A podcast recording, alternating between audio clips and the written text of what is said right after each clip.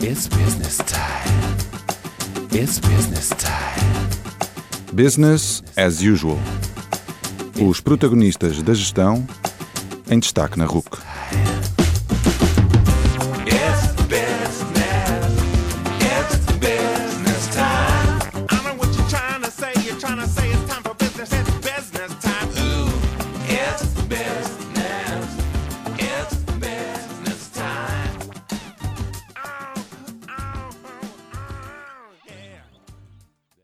Noite e bem-vindos ao 48º Business as Usual. O meu nome é António Calheiros e hoje trago-vos uma conversa com Alexandra Lemos. Alexandra Lemos é coach, coaching trainer na International Coaching Community e professora de coaching no técnico. Mas, antes de ser coach, era engenheira, até que uma experiência marcante a levou a redefinir a sua carreira. Nesta conversa falamos sobre o seu percurso, que já passou pela rádio, falamos do dia 10 de abril de 1997 e falamos muito de coaching do processo do coaching, dos elementos que facilitam o seu sucesso, da evolução do coaching em Portugal nas últimas décadas. Falamos também de Toastmasters e ficamos a conhecer melhor as rotinas de Alexandra e as suas respostas à nossa grelha fixa. Atentem!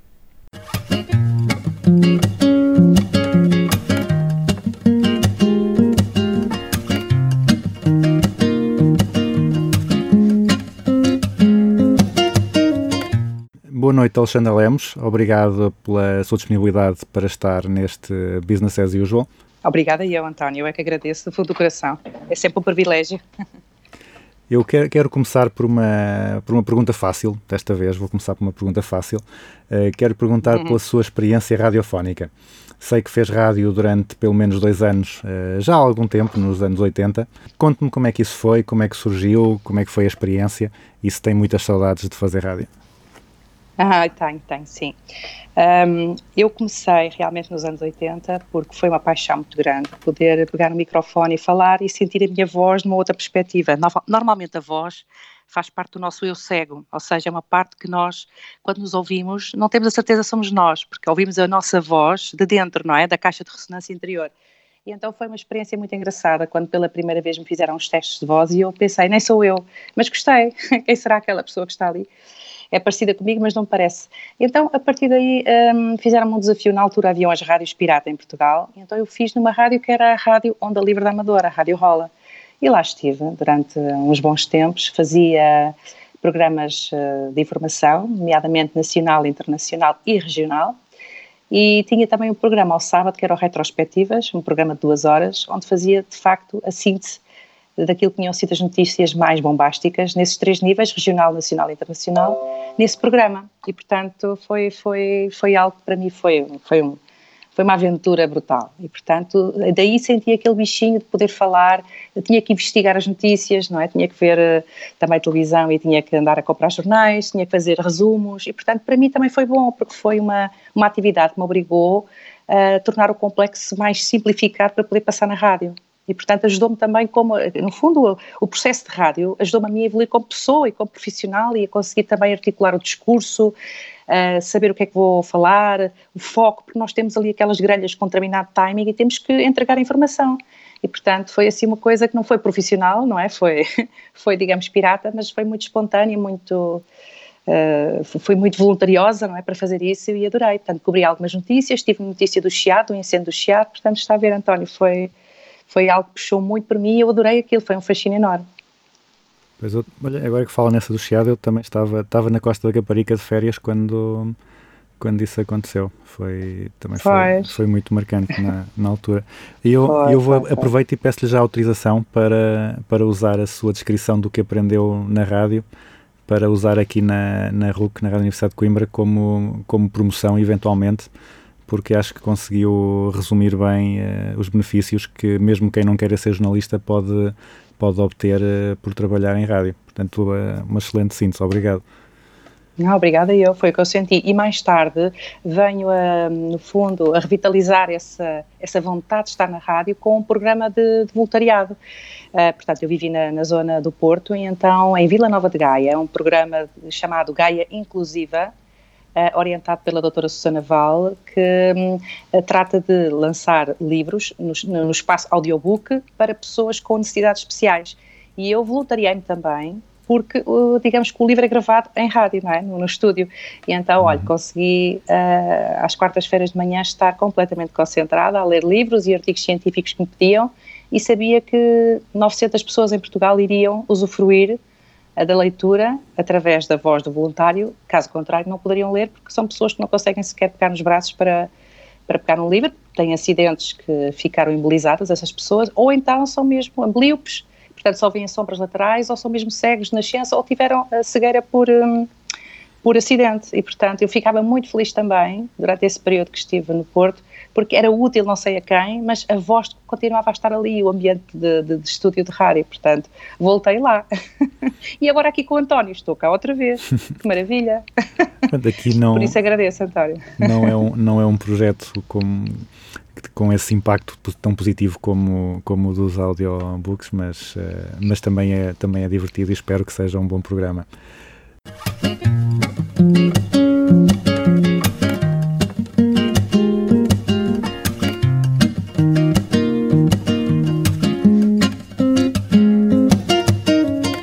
Vamos falar mais eh, da, da grande transformação na vida da Alexandra. A Alexandra estudou Engenharia Química e atualmente Foi. é coach, o que não é Uhum. propriamente o percurso mais, eh, mais tradicional.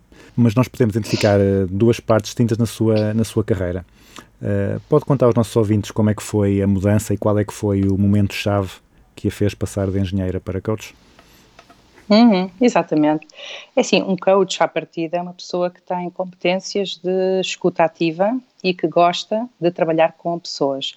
E essa foi a grande experiência que eu tive na, na Ponte Vasta Gama, porque eu saio do Instituto Superior Técnico como engenheira química, ramo processo indústria, portanto, eh, cálculo não é, de, de perdas de carga em linha, reatores, eh, tanques de mistura, unidades hidráulicas, etc. Então foi, foi o que eu fui fazer para a Ponte. Trabalhava na parte hidráulica, dos acionamentos de, de cofragem e descofragem da ponte num carrinho de avanço. Portanto, era uma ponte feita com um carrinho de avanço. Então foi nesse carrinho que eu trabalhei para acionar o movimento através da técnica da óleo-hidráulica e de cilindros hidráulicos. E, portanto, hum, como descobri que tenho a vantagem competitiva de não ter vertigens a trabalhar a grandes alturas, nomeadamente a 50 metros acima do nível do rio Tejo, uh, e com a ponta a abanar, às vezes a 70 metros um pouco mais acima, eu era capaz de ir lá acima ao Pilar Norte e ao Pilar Sul sem qualquer uh, problema e sem qualquer receio. E isso fez com que uh, eu, uma mulher em obra, pudesse ter assim um perfil um bocadinho mais aventureiro e ao mesmo tempo de conseguir colocar as coisas a funcionar juntamente com a minha equipa. E portanto, eu e a equipa que conseguimos, estávamos a trabalhar altas, uh, altas distâncias do solo. Uh, e para mim foi uma grande paixão. Eu fazia outras coisas, não era só a ponte, mas essa foi, foi o grande projeto que marcou. Um dia eu fui desviada de rota, porque eu ia para a ponte Vasco da Gama nesse dia, no estaleiro de Beirolas, um, e no, fundo o meu diretor ligou-me a dizer que precisava que eu fosse com o meu carro, com a carrinha, não é? Na altura, levar um, um outro equipamento à Alcanena. E portanto eu acabei por não ir, e nesse dia, uh, no dia 10 de abril de 1997, aconteceu um grave acidente e morreram oito pessoas, um deles, um, uma das pessoas trabalhava diretamente comigo, e onde era suposto eu estar. E, portanto, isto marcou muito a minha vida, porque eu pensei, bem, eu fui desviada de rota e poderia estar ali também, como este meu colega francês, que era também um engenheiro. E então, quando o padre estava a dizer as celebrações não é, de, do funeral em várias línguas, porque foram estrangeiros que, que faleceram também, não foram só portugueses, uh, eu, eu, eu estive a olhar para aquele cenário e pensei, bem, era suposto eu estar ali. Então eu senti muito aquela questão de, por um triz, a vida mandou-me para outro lado. Uh, e então acabei por instalar em mim, talvez, uma crença poderosa que é: se não é para morrer, é para viver. E eu agora quero viver. E como é que eu vivo? Vivo bem com a componente dos conhecimentos técnicos, porque eu gosto muito de ver coisas a acontecer, eu sou muito orientada a resultados e adoro a parte de projeto, de primeiro pensa, depois desenha, depois implementa, depois vê se funciona, faz, faz o arranque da unidade ou do que seja. Adoro isso. Adoro passarmos do pensamento, que é uma semente na mente, até à ação, que é no visível, no concreto, como é que podemos fazer algo útil. Então, gosto imenso dessa transferência do pensamento para a ação. Uh, e, ao mesmo tempo, como é que nós podemos fazer isto numa grande obra? Através da, da, do vínculo a pessoas e tratar as pessoas pelo nome. Então, foi isso que eu treinei. Por um lado, soube que era capaz de pensar e pôr em obra, e, por outro lado, soube que era capaz de olhar para as pessoas não como meras máquinas ou botões, liga e desliga, porque não é assim. O ser humano é altamente complexo.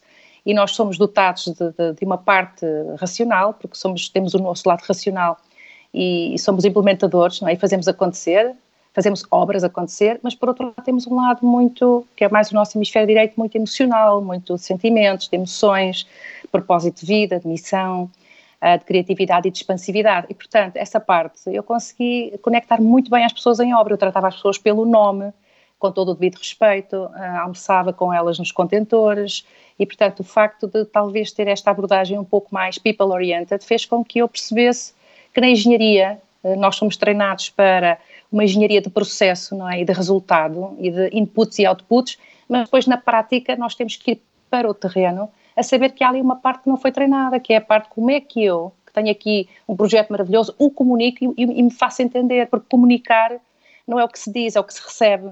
Nós, por exemplo, estamos aqui na rádio a falar e conforme os filtros das, das, das mentes das pessoas que estão a ouvir, assim vão receber mais ou menos informação de acordo também com a sua cultura, os seus valores, não é? as suas crenças e o seu histórico e a sua experiência. E, portanto, foi essa, foi essa, essa habilidade que eu treinei no estaleiro, porque tinha que ser, foi quase uma questão de sobrevivência. Uma pessoa quando está metida num pilar a não sei quantos metros da altura do solo, é diferente e, portanto, temos que falar com coerência e temos que falar bem, temos que falar o correto, porque só temos o acidente. Então tu, nós temos que ir buscar uma outra parte, que é o vínculo àquela pessoa, porque a nossa vida está toda em perigo, não é? As regras de segurança no estaleiro eram, eram, eram de facto bastante fortes. E, portanto, o acidente marcou-me, o acidente fez com que eu estivesse a pensar na vida de outra forma e eu acabei por pensar, eu quero continuar a fazer pontes, mas desta vez vou fazer outro tipo de pontes. Vou fazer pontes com o ser humano, porque o ser humano, quando está motivado, quando está empoderado, quando está enriquecido, quando o seu potencial é de facto um, acompanhado, explorado e desenvolvido, nós temos seres humanos brilhantes. Porque, de facto, o coaching trabalha a nossa atitude, é uma, no, é uma nova atitude perante a vida e perante os desafios, é uma nova forma de fazer. Uh, e, portanto, é muito fácil nós uh, treinarmos uma competência, porque vamos tirar uma formação e temos essa competência. Agora, a atitude, o empenho, a motivação, aquela questão de dar o máximo no mínimo que se faz, etc. Isto é uma coisa que temos de ter muita vigilância, porque rapidamente a nossa mente nos transporta para o outro lado. Então, e foi isso que eu treinei na ponte de uma forma espontânea. Então, o coaching entrou na minha vida um pouco por essa via, pela via de uma certa experiência, que eu verifiquei que havia um, um resultado extraordinário, uh, porque estava a mexer com o ser humano ao nível da sua essência, do seu, do seu nível de ser, e as pessoas perceberam que não são fazeres humanos, são seres humanos. Então, ah, muitas vezes em, em cargos muito técnicos, nomeadamente construção de uma ponte, não é? Que tem betão, que tem metal, que tem óleo hidráulica, etc. A orientação é muito à máquina, é muito ao, à força braçal, não é? E, portanto, a linguagem no estaleiro é um bocadinho vernaculosa, porque é um mundo muito masculino e muito de, de, de, de vento e de pó e de óleo a espirrar, etc. Conclusão, eu com outra sensibilidade, penso eu que foi isso que aconteceu, porque eu sou uma pessoa muito orientada a resultados, mas tenho a minha sensibilidade, não sei se é por ser mulher ou, ou ser do meu feitio, um, gostava sempre de fazer outra ponte com as pessoas e, portanto, tinha aquele tempo que investia nas pessoas, a falar com as pessoas, a ver o que é que estava ali, a antecipar alguns cenários, porque se estivessem com medo ia acontecer azar.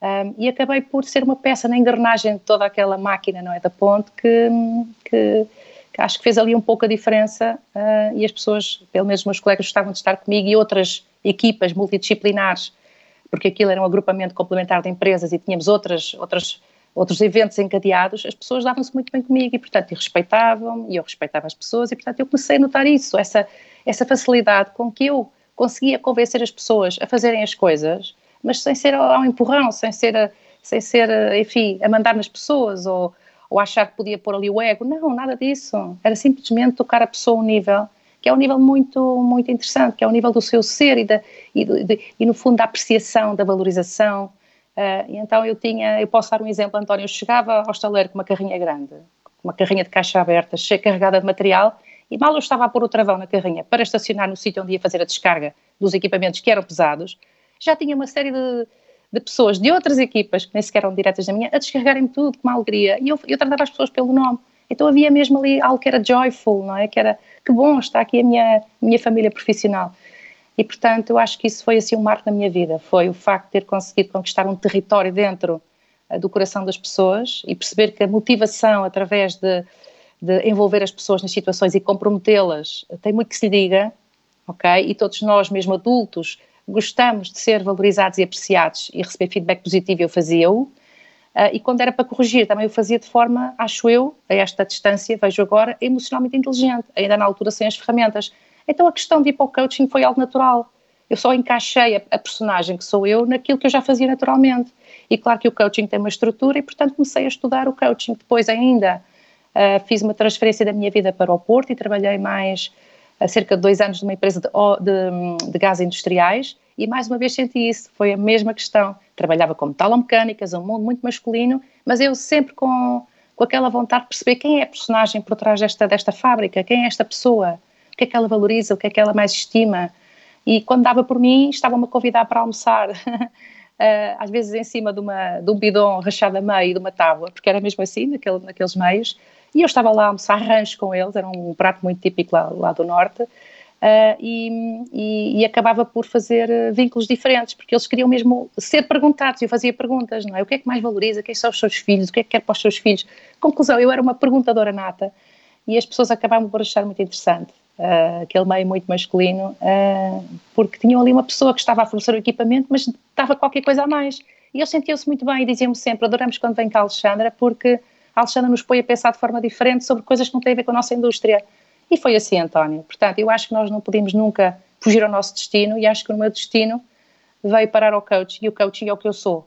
Eu sou isto, é? eu sou, estou na minha praia, não estou a fazer nada que seja completamente desajustado à minha natureza, é o que eu quero, é o que eu faço, é onde eu tenho apostado a minha energia, o meu foco, o meu ADN está aqui, portanto, eu acho que uh, foi uma coisa natural, mas a ponte uhum. foi o grande marco e o facto das pessoas darem maior, mais de si e darem o seu lado melhor de si através de um diálogo generativo. Foi isso que eu, que eu, que eu percebi pela prática.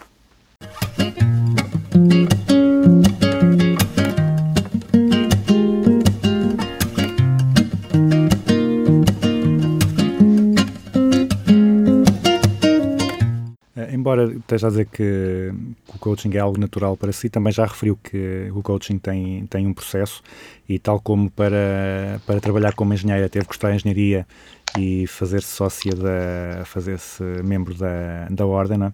também para, para ser coach uh, fez algo, fez, fez formação. Pode-nos contar como é que foi o, que formação é que fez para, para se redirecionar a, na carreira e o, o, nível de quais é que foram as aprendizagens mais, eh, mais interessantes ou mais eh, surpreendentes para si?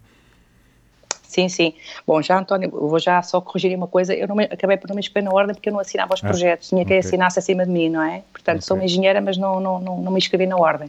Na altura podia ter feito esse processo e não fiz, só para corrigir essa informação, uhum. porque não... Certo. Ok, entretanto, portanto, em relação ao coaching, um, em relação ao coaching, o que aconteceu foi que eu fiz um, na altura, portanto, eu, eu morava no Porto, agora estou aqui na zona de Sintra, uh, mas na altura no Porto eu acabei por uh, me inscrever um, a tirar uma pós-graduação em Ciências Empresariais para perceber como montar uma empresa e o que é isto da gestão das empresas e depois fiz na Porto Business School uh, um, curso de empreendedorismo muito interessante, onde lancei o meu projeto de negócio. E foi aí que eu comecei a fazer a minha primeira empresa. Na altura juntei-me a mais três sócios e criámos a, a Mind Coach e depois na altura houve a necessidade uh, de eles já sendo certificados pela International Coaching Community, eu também me poder uh, certificar porque já fazia coaching de forma natural e foi assim que eu apresentei à equipa e eles gostaram imenso e acabei por comprar uma cota da sociedade e depois acabámos por contactar a International Coaching Community e na altura o Joseph O'Connor, que foi com quem eu falei, uh, está, estava em Londres e é um dos cofundadores dessa entidade acabou por dizer: Olha, Alexandre, ainda bem que me estás a, a perguntar, porque eu estava mesmo à procura de um parceiro para, para Portugal. E eu disse: Ok, então ótimo. E foi assim que nós começámos, portanto, através da, da ICC, que é uma entidade sem fins lucrativos, está presente em 67 países. Neste momento somos uma comunidade de quase 15 mil membros no mundo, nem é muita gente. Portanto, isto diria que está quase. Ainda estamos no, na fase do lançamento do coaching aqui, aqui em Portugal, mas no mundo 15 mil pessoas. Em Portugal somos cerca de 715 coaches certificados pela ECC. Nem todos estão a exercer coaching, porque quem procura muito este curso é são os líderes e, portanto, querem melhorar a sua, a sua liderança, mas na altura acabei por eh, escolher este modelo e gostei imenso, porque tem o Prémio Europeu da Qualidade também, é, é um dos cursos uh, da ICC, um deles, o programa é Lambente, que tem essa atribuição, pelo European Mentoring and Coaching Council, e então acabei por aprender uma estrutura absolutamente fantástica, porque eu como engenheiro eu gosto de ter uma estrutura, e, portanto, quem vem para o mundo do coaching tem que perceber que tem que ter a competência. E há, e há uma competência com base numa estrutura, há passos concretos que eu tenho, que eu sei que devo operacionalizar, sempre que estou com, com um coach ou um cliente à minha frente. E, portanto, passo número um, passo número dois, passo número três, eu até posso dizer, portanto, primeiro ao estabelecimento do acordo, tem que se estabelecer a empatia, o rapport, o alinhamento, a sintonia, a entrega, a química, ali um entrelaçar, não é? E o cliente tem que gostar de nós como coach. E, portanto, temos que mostrar o nosso perfil, dizer o que é coaching ou o que não é coaching, fazer a gestão de expectativas do cliente. E todo esse passo é essencial ok? Para a pessoa perceber que não está no âmbito terapêutico, não é psicologia, não é psiquiatria, que já é pela via da medicina, não é? Não é consultoria, não é mentoria, não é formação, não é counseling, uh, e portanto temos que enquadrar o que é que é o coaching, ok? Com um processo de desenvolvimento humano, onde o coach vai fazer perguntas para levar a outra pessoa à sua própria descoberta, sendo que vamos ajudar o cliente a passar de um estado atual para um estado desejado, em que os passos de ação e as reflexões são da propriedade do cliente. E o coach é um instigador, através de perguntas, de uma outra clarificação sobre aquilo que a pessoa quer e sobre aquilo que a pessoa não quer, para depois decidir em conformidade, porque a maior parte das coisas que aparece no âmbito do coaching são ajude-me a decidir melhor sobre mim, ajude-me sobre a minha autoestima, eu quero liderar melhor, como influenciar a minha equipa, como comunicar melhor. E, portanto, eu, digo, eu, digo, eu costumo dizer que coaching não é para pessoas que têm problemas, é para pessoas que têm temas. Eu tenho tido clientes comigo que um, são, são CEOs de empresas, uh, têm um volume de faturação brutal, um cash flow interessantíssimo, não têm problemas, eles só querem é, muitas vezes, um apoio guiado à reflexão sobre como fazer uma boa reunião, por exemplo, um encontro de quadros. Não é que tenham problemas, e muitas vezes fazem a apresentação uh, e, e, portanto, eu vou fazendo perguntas e a própria pessoa alinha partes que nem estava consciente, porque nós, como estamos com os olhos virados para fora, normalmente não vemos o que está dentro, então somos cegos de nós próprios. Então o coach é esse sócio de aprendizagem que ajuda o outro como um espelho, que ele identifique partes de si que ainda não estão no nível de desempenho, de entrega, de eficiência, de eficácia que a pessoa quer. E, portanto, há aqui um, algo que tem que se fazer quando se começa uma sessão de coaching, que é esse acordo, esse estabelecimento do rapport e um acordo, um acordo que é um contrato uh, psicológico e também um contrato por escrito, porque eu faço um contrato por escrito, onde se garante a confidencialidade, a ética do processo, uh, obrigações e deveres de cada um dos lados, etc. Portanto, porque isto é uma profissão. Logo a seguir, o cliente traz o tema e o coach ajuda o cliente a estabelecer o objetivo a partir do seu tema, porque muitas vezes a questão principal é que as pessoas muitas vezes nem sabem qual é o objetivo, não é? Não, sei, não sabem bem o que querem, uh, porque ainda não descobriram bem que recursos têm e, e, o que querem é apenas uma nuvem, não é? Então o que é que o, o coach ajuda a fazer? Passar dessa nuvem a um aspecto mais nebuloso, porque há dúvidas, há incertezas, para algo mais concreto e nós só conseguimos atingir um alvo que conseguimos ver. Então, nesse sentido, o coach ajuda o seu coach a passar do tema para o objetivo. E depois há aqui uma coisa muito importante que o coach faz, estou, estou mais ou menos a falar da estrutura da ICC, não é? Que é identificação de valores por trás do objetivo. Ou seja, qual é o drive que me leva a querer uma coisa e não querer outra? O que é que me faz levantar da cama de manhã e correr atrás de alguma coisa? São os valores fundamentais. E nós não fomos habituados a fazer isso na escola. Então, quando chegamos a um, a um, a um processo de coaching uh, e um coach nos ajuda a perceber a razão por que aquilo é importante, o que é que aquilo traz, o que é que me move a correr atrás daquilo, o que é que eu ganho com aquilo que eu quero, em que é que eu me torno, para que é que é aquilo, ok? E o que é que me inspira naquilo? E que, que legado quero deixar com aquilo, certo? Que, uh, leia-se aquilo, o meu o objetivo do cliente, é muito interessante porque no fundo fica levantada uma paleta de valores brutal que são princípios orientadores que têm por base coisas sempre boas, e o valor como a nível de serviço, o propósito de vida, o valor do trabalho, o valor do reconhecimento, o valor da ambição, o valor do conhecimento, o valor da ajuda ao próximo, o valor da união, da coesão, não é? Portanto, o valor da honestidade, da ética, isso fica tudo elicitado em relação àquele objetivo, porque há sempre valores por trás de um objetivo, embora nós, uh, enfim, nós como clientes possamos não estar conscientes. Então, é esse o trabalho do coach no fundo, o cliente sai de lá com uma energia brutal porque nunca tinha pensado, nunca tinha identificado a razão pela qual ele se quer mover em relação àquele, àquele objetivo. E quando isso fica feito de uma forma tão agradável e tão, tão simples e bem estruturada, é muito forte. Isto deixa mesmo uma marca que é qual é a energia, que ADN é que eu sou feito e o que é que mora aqui dentro para eu querer aquilo. E, portanto, eu quando sei a razão pela qual quero uma coisa, eu já não me deixo violar as minhas fronteiras do eu ou distrair ou desfocar, porque então fica muito ativado a, a matriz do meu ADN. Quem é que eu sou em relação àquele objetivo? Isto é brutal. E, portanto, há aqui um casamento entre mim e o que eu quero tão forte que cria o efeito acelerador de lá chegar. Depois, e estou a falar na mesma na estrutura, vamos ver o que é que me limita para lá chegar. O que é que me impede então? Eu quero tanto aquilo, então o que é que me impede? Então vamos trabalhar as crenças, eh, eventualmente, se houverem crenças limitantes, que são as crenças, é tudo aquilo que nos puxa para trás, que nos faz estar sentados numa cadeira de conformidade, uh, ou nas dúvidas, ou nas incertezas, porque muitas vezes há, eu quero, mas, não é? E lá está, estamos aqui a apagar aquilo que eu quero. E, portanto, o coach trabalha as crenças limitantes, eventualmente, para ajudar o seu cliente a pensar de outra forma. Uma crença não deixa de ser um hábito de pensamento. Nós habituamos a pensar de certa forma.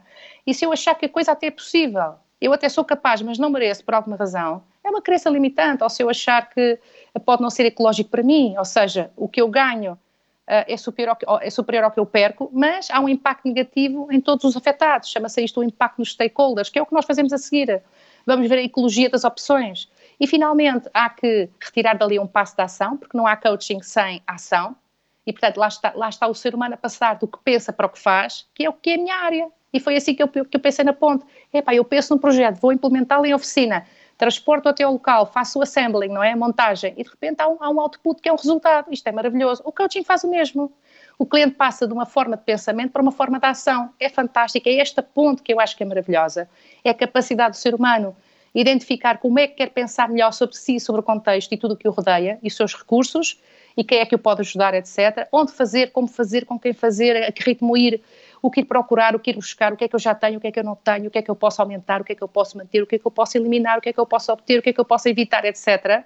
E pegar em si e de uma vez por todas eh, pôr-se pôr à vida, não é? Portanto, arregaçar as mangas e fazer coisas para, para ser mais feliz, porque a felicidade aparece em todos os pontos do caminho e, acima de tudo, também que a pessoa uh, fica em causa daquilo que lhe acontece, seja o autor daquilo que lhe acontece. Eu sou coautor da minha vida, que é isso que as pessoas dizem quando fazem processo de coaching, que é uma coisa tão bonita e tão recompensadora para ambos os lados, tanto coach como coachee. E, portanto, é exigida ação? Sim. Não é um método só para se pensar e, e, e sair-se de uma sessão de coaching ou do processo de coaching só pensando melhor. É, pensa melhor e faz melhor, faz acontecer.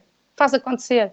Porque as pessoas que não fazem acontecer aquilo que querem, aquilo que está dentro da sua matriz de vontade, e do seu espaço de autoridade emocional, psicológica e mental, mais tarde, quando acordam, já são mais maduras, estão lá à frente na, na, linha do tempo, olham para trás e pensam: olha, se eu tivesse escolhido outra forma, teria tido outra vida. Então, enquanto estás a tempo, toca a fazer o que tu queres.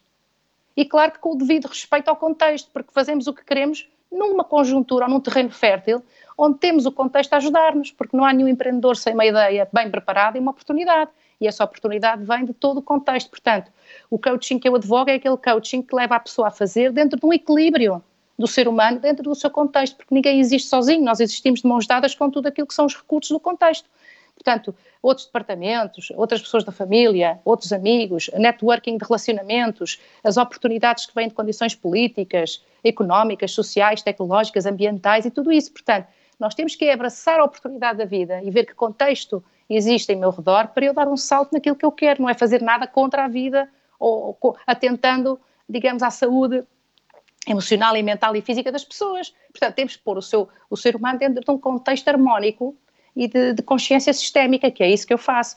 E a seguir, o cliente vai, vai, vai comprometer-se com o seu coach da forma que, de que forma é que o coach pode obter informação sobre o resultado, como é que ele se vai lembrar que vai fazer algo ao qual se comprometeu e depois, claro, uh, fechamos o acordo e vamos fazendo esse seguimento. Não há juízo de valor, há acompanhamento, há escuta ativa, há compreensão, há valorização, há desafio, há, há esta magia, não é? De levar o outro a perceber que afinal está tudo dentro dele. E eu acho que isto não há nada mais interessante do que isto que é eu não tenho nada para te dar que te vá completar ou tapar os teus buracos, porque isso não existe em coaching. É o que eu tenho para te dar, é como se fosse um espelho, basta ver ao espelho e eu, isenta de juízo de valor, vou levar-te à descoberta de ti próprio, porque tudo o que tu queres já está em ti. E caso não esteja, tu vais encontrar recursos para ir buscar. E, portanto, isto é, é basicamente a arte de dar a cana de pesca ao outro e não lhe dar o peixe já preparado. E, e de facto isto exige um grande ato de humildade na relação, porque não é o ego do coach que está em causa, é, é quase o coach ficar transparente, porque vai fazer perguntas super impactantes na vida do, do cliente para o levar a, a, dar um salto para aquilo que ele quer e para se aproximar da sua, da sua melhor versão. Uh, e muitas vezes o cliente, e é o que acontece, nem sabe que perguntas é que o coach fez, porque o coach fê-las de uma forma uh, tão curta, curta no sentido de perguntas magras, focadas, eh, e que estão orientadas à, digamos, à, à estrutura do modelo. Portanto, há uma estrutura, sim, e a estrutura da ICC, para mim, confere-me essa segurança, essa credibilidade, eh, porque leva as pessoas a darem saltos na sua vida para aquilo que querem de uma forma muito equilibrada uh, e que não faz com que as pessoas percam, uh, digamos, a noção do que é que é razoável para elas, não é?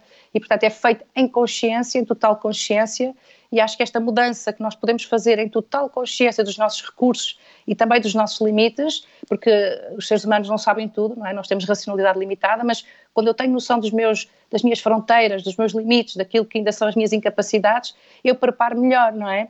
E quando eu tenho noção daquilo que eu já tenho para poder progredir e de quem me pode ajudar, melhor ainda. Portanto, é isso que eu faço e eu acho que este modelo é, é, é fantástico. Eu, eu certifico pessoas para a prática do coaching uh, num, num, projeto de 100 horas e as pessoas realmente mudam a sua vida porque durante o curso são clientes e são coaches uns dos outros e veem o impacto deste modelo. Claro que este é, é mais complexo, mas eu fiz aqui, digamos, um, um pequeno resumo, António, penso eu. Uhum.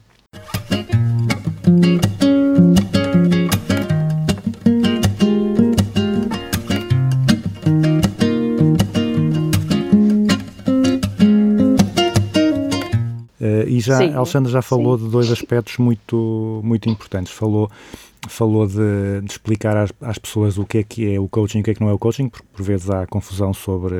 As pessoas procuram o coaching sem perceber bem o que é que é, e falou também bastante da, da empatia, portanto, desse rapport inicial que para mim são, acho que são os dois aspectos essenciais para o sucesso do coaching. Portanto, é haver essa empatia entre o coach eh, e o, e o coach e o cliente, mas também o, o cliente estar preparado, portanto, estar a, a, ter noção do que é que pretende e, e, ter noção de que forma é que o coaching o, o pode ajudar.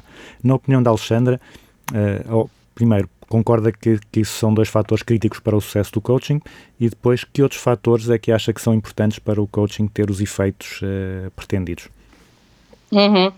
Ok, sim, uh, podemos começar por aí. Portanto, a empatia é, é, é, essencial. Nós não entregamos como clientes a nossa vida a ninguém se não empatizarmos com a pessoa, se não confiarmos, não é? E, portanto, o rapport, que é uma, uma, expressão que se usa em coaching, é mesmo essa Empatia, que é mais do que simpatia, eu posso ser simpático e não empático. O empático é eu ter a capacidade de calçar os sapatos do outro e ainda assim ajudá-lo de forma imparcial. E, portanto, para isso é necessário que alguém confie em nós. Como é que as pessoas confiam em nós? Para já há qualquer coisa que, que, nós precisamos de obter, que é a informação de quem é este coach, onde é que ele vem.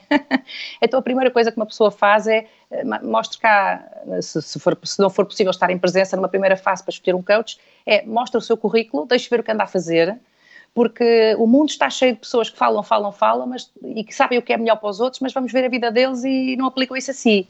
E, portanto, há, há muita gente incoerente, não é? E no mundo do coaching também há, como há em todos os lados.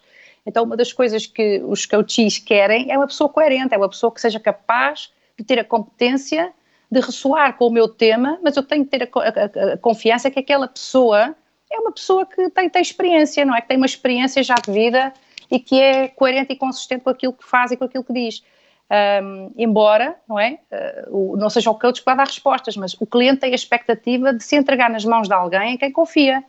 Uh, e, portanto, às vezes os clientes, por exemplo, querem só coaches homens, porque só confiam em homens. Pronto, então, e é assim.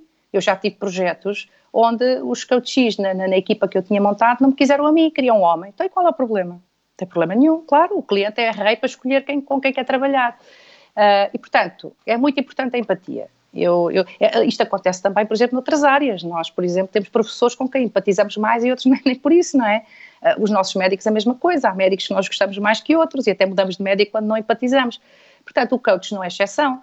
Uh, e, portanto, o coach é aquele, aquela pessoa que nos vai acompanhar num processo de reflexão interessantíssimo sobre algo da nossa vida, que pode ser do foro mais prático, mais emocional, mais, mais espiritual, mais mental, etc. E, portanto, nós temos que confiar naquela pessoa, porque vai ser um, um acompanhante, não é, desse nosso percurso uh, e convém que uh, possamos confiar, porque no, no, momento em que deixa de haver confiança, deixa de haver, uh, digamos, resultados na sessão, porque a pessoa desliga, não é? Portanto, há aqui uma conexão profunda com, com o nosso cliente e o cliente connosco, e o coach não pode ter uma agenda paralela. Temos aquela janela ali, eu por acaso faço sessões sempre em duas horas e o processo pode ter seis a oito sessões, a doze sessões, depende.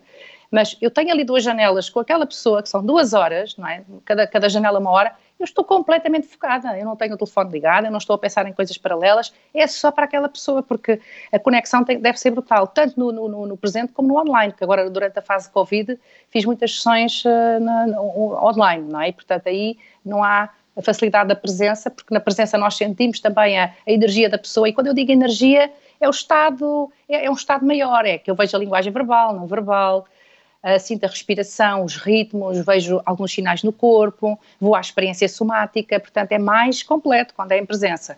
Quando não é possível faz-se online. Mas, portanto, a empatia é essencial, ponto. Confiança, aliás, eu não posso falar em confiança, ah, eu confio em ti a 50%, isso não existe, ou a 98%. A confiança ou é 100 ou não é. E, portanto, não pode haver aqui desconfiança. E então, uh, isso é essencial. Um rapport eh, com um contrato psicológico, que é podemos falar com a pessoa, dizer o que é o que não é, e a seguir eu faço também um, um acordo por escrito, onde fica, no fundo, um, acompanhado por um papel, não é? Um papel escrito que é assinado por ambas as partes, e o papel é paciente, aceita tudo o que lá está, mas diz mesmo quais é que são as condições de um lado e do outro, e, e tem que ficar garantida a ética, Uh, faço alusão ao Código de Ética Internacional da International Coaching Community, uh, digo quais são os direitos e obrigações de um lado e do outro. E, portanto, do lado do coach, o respeito pelo cliente, o não juízo de valor, o, portanto, acordar as sessões e estar lá pontualmente, etc, etc, não divulgar o conteúdo noutros contextos, etc. E, e, do lado do cliente a mesma coisa, não é? Ser aberto e espontâneo, portanto, trazer os seus temas, estar a horas, não, não, não, permitir que a sessão seja interrompida e outras coisas. Pronto, um contrato é uma coisa bastante, bastante completa. Um, e, e, portanto, isso é essencial. Isso não, não há dúvida que é essencial. Uh, portanto, a questão da, da, empatia. Depois, o resto, em termos da, da, da escolha, é o cliente normalmente que escolhe o cliente, o coach, peço desculpa, portanto é o cliente que escolhe o coach e, e assim, e acima de tudo também é possível que um coach diga, olha, não estou preparado para trabalhar consigo, por, por algum motivo, portanto se o próprio coach também achar que há ali muito juízo de valor em relação à pessoa, sei lá, faça a sua escolha por alguma coisa na vida, não é? Escolha política ou religiosa ou, ou whatever, não é? É possível que o coach também diga, olha, eu não sou a melhor pessoa para trabalhar consigo. É por isso que é bom haver esta gestão de expectativas inicial, António porque esse primeiro momento, chamado ação zero, é essencial, porque nós, nós temos um instinto, não é? Nós temos também intuição, e ou gostamos ou não gostamos, e portanto eh, é essencial isso. Eu normalmente, quando faço as sessões de coaching, faço isso. Eu quero que as pessoas vejam quem eu sou, e eu digo quem eu sou, e o que é que eu não sou, e o que é que eu aceito e o que é que eu não aceito. Mostro quem eu sou na, na, na medida do possível. Uh, algumas pessoas vêm-me vêm em palestras, em vídeos, que eu faço alguns vídeos também no canal Sapo, no Sapo Zen, e portanto, veem o meu estilo, e eu quero sempre que vejam o meu estilo primeiro, que é para saberem ao que vêm. Porque eu não vou deixar de ser quem sou por ser coach, pelo contrário, é por eu ser quem eu sou que acho que sou um bom coach, pelo menos é o que dizem, não é? E eu uh, tenho muitos clientes que voltam e mandam, enfim, mandam outras pessoas, é o, é o boca a boca, e portanto é assim que nós vemos. Uh, eu faço disto a minha vida, não é? Não faço mais nada a não ser coaching. Às vezes pedem para fazer consultoria ou isto ou aquilo. Eu só faço coaching e, e formação. Formação de coaching é o que eu faço. E, portanto, especializei-me nisso. E eu, entretanto, perdi a outra, a outra parte da pergunta, António. Era sobre o rapport, não é? A empatia Sim, e, e sobre, qual era a outra? Sobre a, a maturidade ou a preparação do, do cliente para o processo. Ah, sim, sim, sim. Uh, exatamente. Portanto, um, em relação à maturidade, eu até posso dizer que há coaching atualmente, que é o coaching chamado coaching infantil. Também se fazem coaching a crianças. Então, a partir de que idade é que nós podemos achar que uma pessoa já está a ponto de poder entregar-se a um processo de coaching? A partir do momento em que tem consciência da consequência dos seus comportamentos. Porque enquanto uma criança é muito pequenina, estamos a falar de 3, 4 anos, ela não tem grande consciência, ela está na liberdade ainda do ser a fazer às vezes as neiras e não tem consciência que se mudasse o comportamento, se calhar havia outro resultado e continuou a fazer algumas coisas que não. Agora, a partir dos 7 anos, vamos lá dizer, quando já está na primeira classe, a criança começa a ter consciência uh, que se, sei lá, maltratar um colega que vai levar um, se calhar um empurrão, não é? E, portanto, se calhar mais vale ser educada. A partir dos 7 anos já se pode fazer coaching a crianças. Não é a minha área, eu não estou dedicada a crianças, eu, gosto, eu sou um bicho mais corporativo, salva a expressão. Gosto muito de trabalhar com pessoas e com equipas, gosto muito de fazer executive coaching e team coaching e também life coaching adultos. E, portanto, mas tenho pessoas que eu certifico que são especializadas na área infantil e na área juvenil. Uh, às vezes trabalho também com jovens, porque trabalho, por exemplo, com as mães ou com os pais e eles dizem, ah, eu também quero isto para o meu filho. E, portanto, jovens também, que eu adoro. Tenho uma jovem, tenho uma filha que vai fazer 20 anos este ano e, portanto, tem sido, digamos, o meu, digamos, um bom também receptáculo não é, do coaching e vejo que também funciona muito bem com ela. E, portanto, com que maturidade? De facto, a maturidade é, é querer se desenvolver. Às vezes uma criança de 7 anos não veio por si, são os pais que, que a levam lá. Fazendo coaching com a criança, claro que é útil envolver a família, porque isto é um projeto de família, não é? Às vezes também faço, por exemplo, casais, couple coaching, coaching a casais. A maturidade às vezes é eles estarem a ponto de se entregarem os dois a alguém externo ah, para os ajudar a, a- enfim, a, descobrir novas formas de, de ação ou de tomarem decisões por alguém exterior que não vai ajuizar, não é? Vai só fazer perguntas desafiantes. Ah, portanto, que maturidade é que tem que se ter para estar no processo de coaching? Bom, ah, a maturidade é eu ter a coragem, ter a coragem de ser desafiado a ir a algum lado que eu às vezes não sei onde é, mas com perguntas e entregar-me ao processo. Essa, essa basicamente é a maturidade. A maturidade eu aceitar que sou um ser que muitas vezes não, não sabe tudo, ou, ou que muitas vezes não, não, não se sabe orientar sozinho. Não é? E nós às vezes temos essa dificuldade. Cá em Portugal nunca foi bem visto, por exemplo, a necessidade de ir a um psicólogo. Eu acho que toda a gente podia ir a um psicólogo e devia, porque o psicólogo é, na área terapêutica é uma pessoa que nos, nos ouve, também não nos julga, não nos faz juízo de valor, trabalha a partir da sua experiência e também faz perguntas e, portanto, aqui em Portugal sempre houve muitas, eh, muitos juízos de valor sobre isso, não é? De ir ao coach ou de, ou de ir ao psicólogo.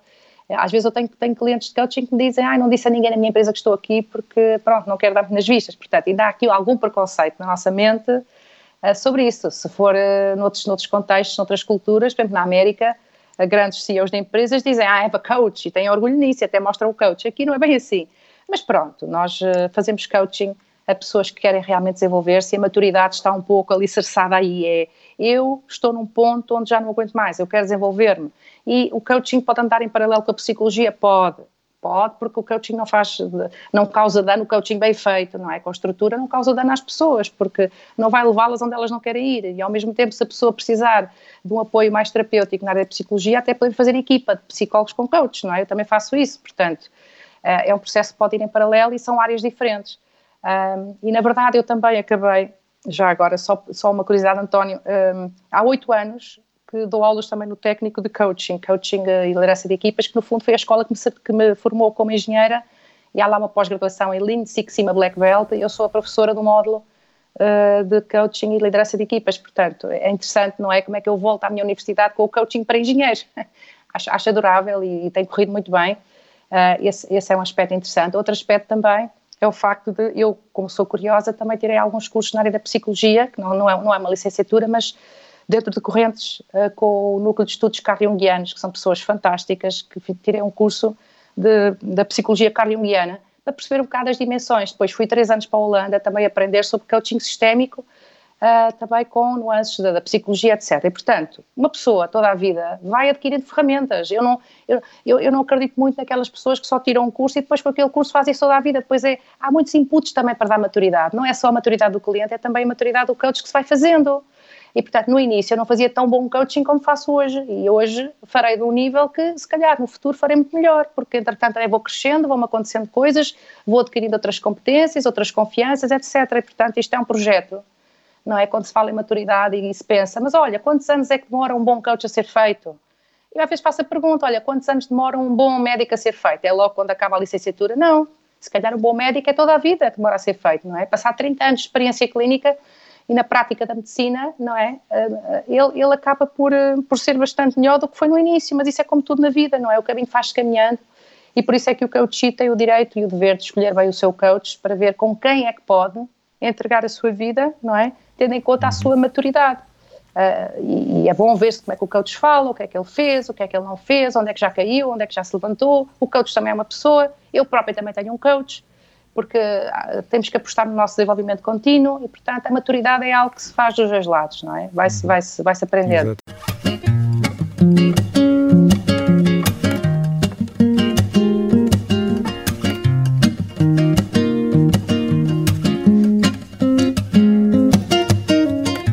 Alexandra é, já é coach há mais de uma década. Uh, Sim mas pronto, mas continua com um aspecto muito jovem, claro. Aqui a questão é. Uh, ao Eu longo... curiosa, isso, claro. claro uh, ao, ao, longo deste, destes anos que já está no coaching, uh, como é que viu evoluir o coaching em, em Portugal?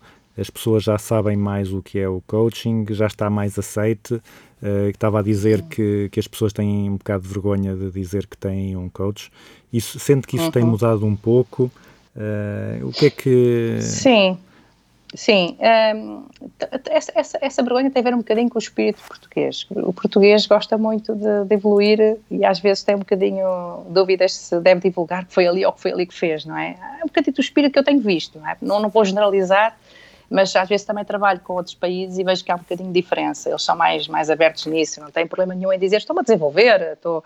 Aqui em Portugal somos um bocadinho mais fechados nisso. Não sei se é uma questão cultural ou, ou se as pessoas levam a mal e as pessoas retraem-se um bocadinho em relação a isso. Mas em relação à evolução do coaching em Portugal, portanto, eu, eu tenho 50 anos, comecei no coaching em 2001 um, e, e, de facto a evolução do coaching, no início, eu, eu, posso dizer ao António que eu fiz, eu lembro perfeitamente quando arranquei com a minha empresa na altura, que era a Mind Coach, agora tenho uma empresa que é Premium Coaching, que tem 4 anos e meio, mas eu quando arranquei uh, há muitos anos com, com, com, a Mind Coach, era curioso porque passei praticamente por 100 propostas a empresas e apenas uma aceitou na altura fazer uma entrevista para eu explicar o que era o coaching.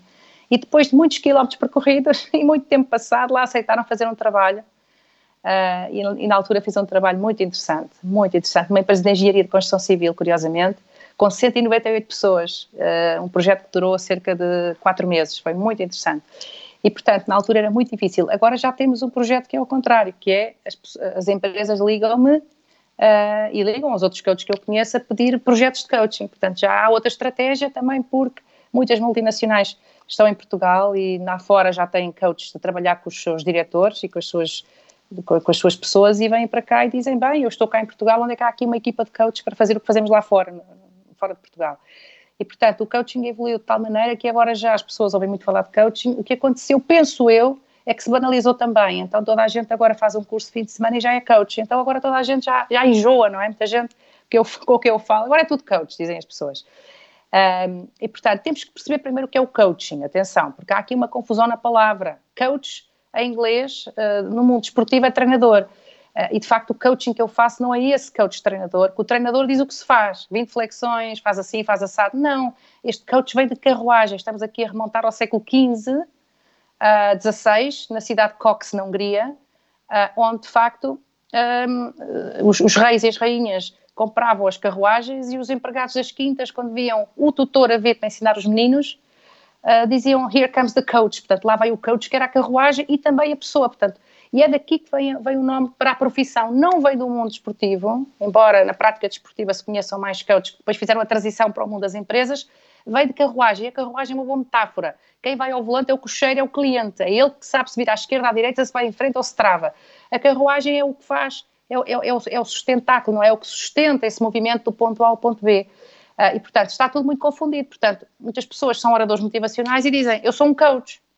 Ok? Porquê? Porque sou uma pessoa que treina pessoas, mas treina a partir de, das, das, palestras. E as palestras dão soluções e dão resultados. E é por isso que há uma grande confusão no mercado.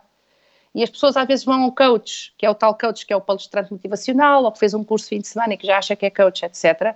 E que não tem a noção, não é? Do quão perigoso é, às vezes, estarmos a pegar em pessoas que estão emocionalmente um pouquinho mais desorientadas e estar a empurrá-las aí para qualquer lado. O coach não pode empurrar ninguém para qualquer lado. E além do mais, se durante uma sessão surgir um tema na área da psicologia, o coach tem a obrigação, tem a obrigação profissional, moral e ética de dizer, olha, isto já é de outro foro, eu não tenho estas competências, eu vou pedir para remeter para um colega da especialidade e podemos fazer um trabalho em conjunto. E depois fala com o psicólogo, etc., que é o que eu faço. Não é? E o que fazem os coaches que têm consciência e que têm eh, que têm fundações na, na, no respeito pela natureza humana, não é? E, portanto, os scouts que vêm para esta profissão a pensar que vão faturar e que aquilo é fácil, agora pronto, está, é só para... Não, não vale a pena, não, não, vão ter, não vão ter vida longa, vão ter caminho curto, porque pessoas com consciência, tal maturidade que é exigida, não é?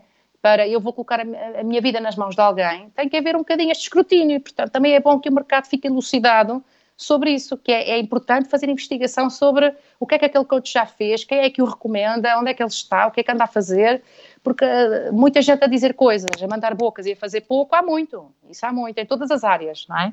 E, portanto, nós quando mandamos vir a casa, e salva a expressão aqui a comparação, uh, um carpinteiro para nos fazer alguma coisa, convém que seja um bom carpinteiro, senão aquilo não vai ficar com a qualidade que queremos. Então no coaching é a mesma coisa, portanto, de facto, o coaching uh, evoluiu ao longo dos anos bastante. O, número de livros de desenvolvimento pessoal evoluiu bastante. Eu estou a dar aqui este indicador porque foi o que eu precisei para defender um plano de negócios na Porto Business School, foi arranjar um proxy, que é um indicador aproximado e que me diga por que razão é que os professores hão de considerar que o meu business plan vai ser aprovado, porque eu tenho que ir, te- tenho que ir auditar também a necessidade de mercado, porque eu posso achar que tenho uma boa ideia, mas se o mercado não está preparado para ela, a ideia morre. Ah, e, portanto, eu tive que andar a auditar qual é a necessidade de mercado. Como na altura não havia coaching, qual foi a forma que eu encontrei de mostrar na Universidade, na Porto Business School, que o meu projeto podia ir para a frente. Tive que andar à procura de um indicador aproximado. Fui, fui contactar editoras de livros ah, e tive muita sorte porque as pessoas foram muito abertas e agradeço a essas editoras, foram maravilhosas, que mostraram o aumento das vendas anuais e, e tínhamos aumento de vendas de livros a âmbito pessoal brutais, na hora dos 30%. E, portanto, isso passou na universidade. Eles aceitaram que isso era um indicador que mostrava que as pessoas andavam à procura de algo mais, a desenvolver-se. E foi isso que aconteceu. Houve um boom de livros de desenvolvimento pessoal e também de coaching um, e que facilitou um bocadinho esta, esta, esta entrada do coaching no mercado também, porque houve uma necessidade de mercado. As pessoas estavam a ficar mais abertas a isso. E depois, com isso, uh, o português, como era uma novidade, é, é, rapidamente foi um early adopter, quer dizer, adotou rapidamente este, este tipo de, de, de coisas. Mas depois passou a ter um, escrito, um escrutínio mais, mais, mais forte, a malha de crítica, de observação, começou a ser mais forte, de repente apareceram muitas escolas de coaching, muita gente a fazer coaching, e agora banalizou-se um bocadinho esta questão do coaching. Mas eh, nós não podemos dominar o mercado, nós não, não vamos fazer nada com o mercado, o próprio mercado autorregula-se, e quem vai ficar no mercado são aquelas pessoas que trabalham de forma idónea, ligada a marcas, a marcas que têm credibilidade, que têm cujos clientes dão, dão a recomendação, porque não basta ter um prémio europeu de qualidade ou não basta ter um label, um, um, um rótulo dizer isto é bom, tem que os clientes dizer que é bom de forma contínua, senão a coisa cai, não é? E, portanto, e muitas vezes manter o sinal é muito mais difícil e mais, e mais desafiante do que propriamente alcançar coisas novas. E, portanto, é isso que eu acho que tem que haver, é uma manutenção da coerência e da consistência do trabalho dos coaches, sempre mantendo uma ética, uma confidencialidade e estando ligado a questões de respeito pela vida humana e respeito pelos objetivos e um amor muito grande por trabalhar com pessoas, uh, unindo aqui várias, várias questões, que é o lado racional, o lado emocional, e, e, trabalhando a pessoa desde um ponto de vista muito prático e pragmático, muito, ao nível também das, das suas emoções, dos seus desejos, das suas ambições, de que forma é que ela coordena e gera as suas próprias emoções, ao nível de a troca de pensamentos para gerir a sua mente, não é? Porque a mente já, tem muitos pensamentos. Está, está, a falar, sim, está sim. a falar um bocado de temas.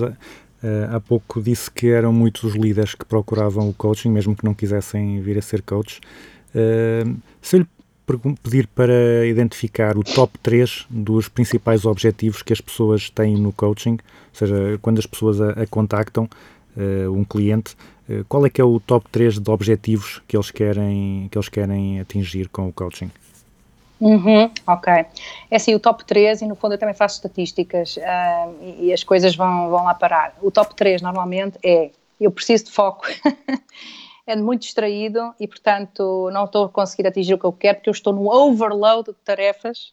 Há um overload brutal de tarefas na minha vida e eu não estou a conseguir atingir os meus objetivos porque estou muito distraído e daí ao burnout e ao cansaço é um tiro. Portanto, as pessoas aparecem, o top 1 é mesmo a questão de foco. Eu quero ganhar foco e quero perceber como é que isso se faz, porque tenho, tenho muitas tarefas, portanto, do foco tem alguns derivados, que é a capacidade de delegar é? e a capacidade de gerir bem o meu tempo. Portanto, aparece muito isso, de facto aparece. Depois o outro é, e aparece muito, é a, a, a comunicação. Quer seja comunicação porque vai fazer uma comunicação oficial na, na empresa, quer seja porque uh, vai fazer a comunicação normal nas reuniões de, de, com a equipa, as reuniões normais. Portanto, aparece muito isso também. E a outra questão, portanto, estamos a falar de foco, a, a, falar de comunicação, e a outra questão tem a ver com a questão da. Mas esta, esta é, é mesmo, aparece sempre e acaba por ser uma baseline de tudo o resto, que é a autoconfiança. Quero ter mais confiança em mim. Quero ter mais confiança quando, quando tenho desafios. Isto aparece muito nos líderes. Uh, portanto, não é só a pessoa que vem aqui a tra tratar de um tema mais, mais pessoal, aparece muito na parte pessoal, aparece muita confiança, mas na, na outra parte aparece muito pessoas que são, olha, médicos, eu tenho tido médicos como clientes que são pessoas fabulosas, têm ciência, têm, têm cartas no mercado, são pessoas que são referência e depois querem fazer uma, uma palestra no, no, numa convenção médica e não conseguem.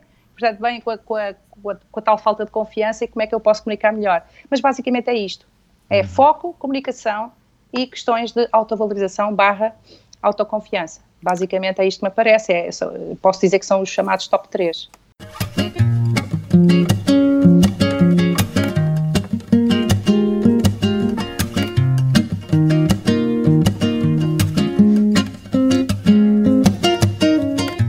Curioso ter falado da, da comunicação. Uh, a Alexandra pertence ou já passou pelos Toastmasters, uma organização à qual eu também pertenço e que se dedica a desenvolver as competências de comunicação nos seus membros.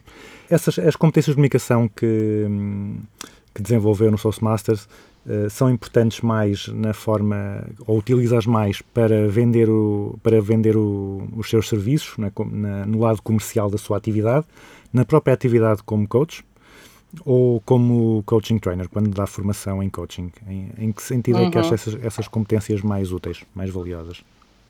Exato, António, eu aconselho toda a gente a passar pelo Toastmasters. Eu sou uma fervorosa adepta do projeto Toastmasters International e em Portugal nós somos conhecidos como a Dynamic Team, não é? A equipa dinâmica, porque rapidamente temos um clube em cada cidade e inclusivamente clubes dentro próprio da, das empresas. Portanto, o, o, berço da fundação do clube é mesmo a própria empresa e há vários. Uh, em, em, creio que foi em 2009, montei um clube que era o Mind Business Toastmasters Club e, portanto, foi aí que eu aprendi, aprendi no laboratório, entre aspas, porque os, os membros que se, que se, inscrevem estão todos lá de forma voluntariosa a ajudar e ninguém está lá para destruir ninguém, nem para, nem para, para, para tramar o colega, dizendo assim, estamos lá todos para nos desenvolvermos. E é uma coisa fantástica, aliás, o claim do Toastmasters é Where Leaders Are Made, onde são feitos os líderes. Então, eu posso dizer que o Toastmasters para mim foi um marco muito grande na minha vida. Eu estou a escrever um livro e tenho lá uma referência ao Toastmasters. Uh, e tenho colegas absolutamente fantásticos que me ajudaram nessa altura. Estou-me a lembrar do João Mendonça, do Rui Henriques e outros, não é? Uh, e do Luís Caetano e outros. E, portanto, muita, muita gente passou pelo Toastmasters, hoje em dia, é palestrante. Portanto, onde é que eu, o que é que eu fui buscar lá? Fui buscar competências de organização, e aqui roça na, na, no manual de liderança, competências de dinamização e influência para juntar os grupos na, na, naquelas determinadas horas uh, e depois competências de comunicação em palco. E nós, para comunicarmos em palco, temos que saber que temos o, ter o poder de causar interesse numa audiência.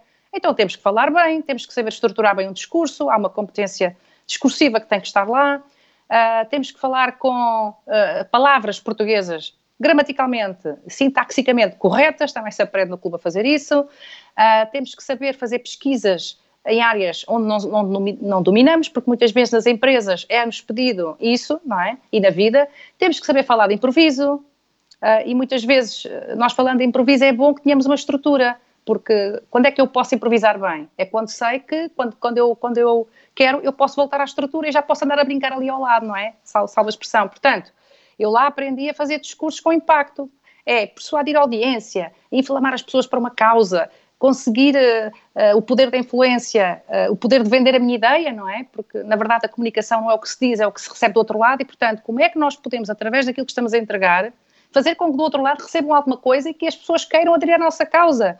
E, portanto, hoje em dia, um, uma, uma das competências da liderança que eu acho fundamentais é o poder de influência e de comunicação. Aliás, já o Daniel Goleman, na década de 90, dizia que um bom líder uh, pode ter 15% de conhecimento técnico, o resto, 85%, é inteligência emocional. E a inteligência emocional vai uh, parar também à capacidade que uma pessoa tem de, através da, da, palavra, do discurso e da forma como está a fazer, porque não é só o que se diz, é como é que se diz, como é que está a chegar ao lado de lá. E isso falta muito nos líderes. E, portanto, o Toastmasters é um, é, é um projeto que eu aconselho a toda a gente, falo muito nele, porque de facto para mim foi a experiência que eu trouxe de, de, desse clube. Uh, a primeira vez que discursei tremia, e cada vez comecei a tremer menos. Uh, e portanto, é verdade, e ainda hoje, ainda hoje, portanto, onde é que eu aplico o que eu aprendi a Toastmasters? Aplico, olha, estou a escrever um livro, agradeço também ao Toastmasters e tenho lá uma nota de gratidão para isso também. Portanto, já está previsto, António. Uh, aplico quando faço os meus treinos, quando eu faço, eu faço treino de pessoas em sala e aplico coisas que aprendi no Toastmasters, nomeadamente até o body language, não é? tudo aquilo que se aprende, que é o varrimento dos olhos pela audiência, onde é que está o teu corpo, a quem entregas o teu umbigo. A verdadeira conexão é feita através do nosso umbigo, que é, é digamos, a relação umbilical com a nossa mãe é fortíssima. E às vezes eu estou com o umbigo virado para um lado da sala e estou a olhar para o outro lado, a conexão mais forte é para onde eu estou virado o meu umbigo. Portanto, isso aprende-se lá. Eu tive também a sorte de ter colegas brilhantes que vinham de várias áreas, éramos multidisciplinares e, portanto, aprende-se um bocadinho com todos. Os discursos são feitos na, naquilo que, que o orador quiser, tanto pode ser como colocar bem digamos, o nosso IRS, no, não é? Na altura em que temos que entregar o IRS, até qual como é, o que é que está a acontecer na economia mundial, ou até as grandes férias da minha vida. Portanto, aprendemos de tudo um pouco e foi, foi maravilhoso. Todo, este contexto me ajudou. Uh, e eu agora que estou noutra zona, porque na altura estava na, na zona do Porto, depois o clube foi para Braga, o, o Mind Business Toastmasters Club, e está agora na, em Braga, mas já fui aqui a, a outro clube, um, na Universidade Nova, ali na, na, em Carcavelos, um, e portanto eu, eu adorei, porque é um clube, por exemplo, que só falam todos em inglês, e portanto é um clube para o qual muito provavelmente também vou, vou agora candidatar e vou, vou ser membro, não é? Vou, vou, vou tirar o membership. Portanto, o que é que aconteceu? O que é que eu aprendi lá? Aprendi a saber ser e estar coerente com a minha mensagem, aprendi a não ter medo da audiência, porque a maior parte daquilo que acontece uh, quando eu trabalho pessoas na área da comunicação é o medo de falhar, é o medo de se esquecer, é o medo de não ser aceito, é o medo. Aliás, António, o medo de comunicarmos em público é maior que o medo da morte, está, está tudo dito, não é? é e portanto, é eu, eu, eu, quando morro, pronto, enterrem-me e já ninguém me dá, me tira tomates. Quando eu comunico, há o perigo de alguém vir na minha direção e dizer você fez mal. E portanto, temos sempre esse receio da avaliação, principalmente no estado adulto, porque os adultos não gostam de ser, não gostam muito de ser avaliados, não é? Pronto. Então, o que é que eu aprendi do Toast Massas? Aprendi a comunicar, aprendi o poder da influência, aprendi toda a parte técnica de como, como aparecer à frente da, das pessoas, desde o dress code até à postura do corpo, eh, porque há sempre alguém a contar moletas, há sempre alguém a fazer uma avaliação do discurso específico, há sempre o timer a dizer está uh, tá na altura de seis de palco. E portanto aprendi, aprendi imenso, olha eu aprendi realmente coisas fantásticas na área da comunicação, juntando depois a pitadinha ao meu, ao meu processo inato já de comunicadora, porque eu também é uma coisa que para mim é fácil, Uh, e desde pequenina que sempre falava e lia e discursava e, e fazia muita coisa, portanto, mas no fundo juntou-se, como se costuma dizer, a fome com a vontade de comer, não é? Então eu acabei por encaixar o chapéu do Toastmasters, que me serviu lindamente e sou uma grande fervorosa adepta e divulgadora do conceito de Toastmasters, porque acho que é fantástico as pessoas poderem aprender num laboratório, num sítio onde é um espaço de partilha ninguém nos vai maltratar, pelo contrário, as pessoas vão nos dar discursos com métodos emocionalmente inteligentes de receber feedback e, e recebemos, saímos de uma sessão cheia de feedback que é bom para nós crescermos e tudo aquilo que não está ainda no ponto onde deve estar é algo que são lessons learned, ou seja, lições aprendidas. Vamos lá, próximo discurso. Em vez de desistir e ficar triste, não. Lá vou eu agora integrar uma nova competência, que é a competência que toda a gente diz que eu devo melhorar. E é tão bom nós melhorarmos a partir daquilo que os outros nos dizem, não é? Uhum. E também através do nosso próprio autoconceito. Portanto, eu aprendi a comunicar em vários contextos. Quer seja a vender os meus serviços de coaching, quer seja a, a fazer as, as, minhas palestras motivacionais, quer seja a comunicar em vídeo e quer seja, no fundo, também a fazer, digamos, o treino do coaching e a fazer e a estar também na relação com, com o meu cliente. No fundo, uhum. comunica, comunica vários níveis, não é? Aliás, há, há uma coisa que é engraçada, não é? O Descartes dizia penso logo existo, eu, eu gosto de dizer existo, vírgula, logo comunico, não é? Não há ninguém que não esteja a comunicar alguma coisa, nem que seja pelo não verbal.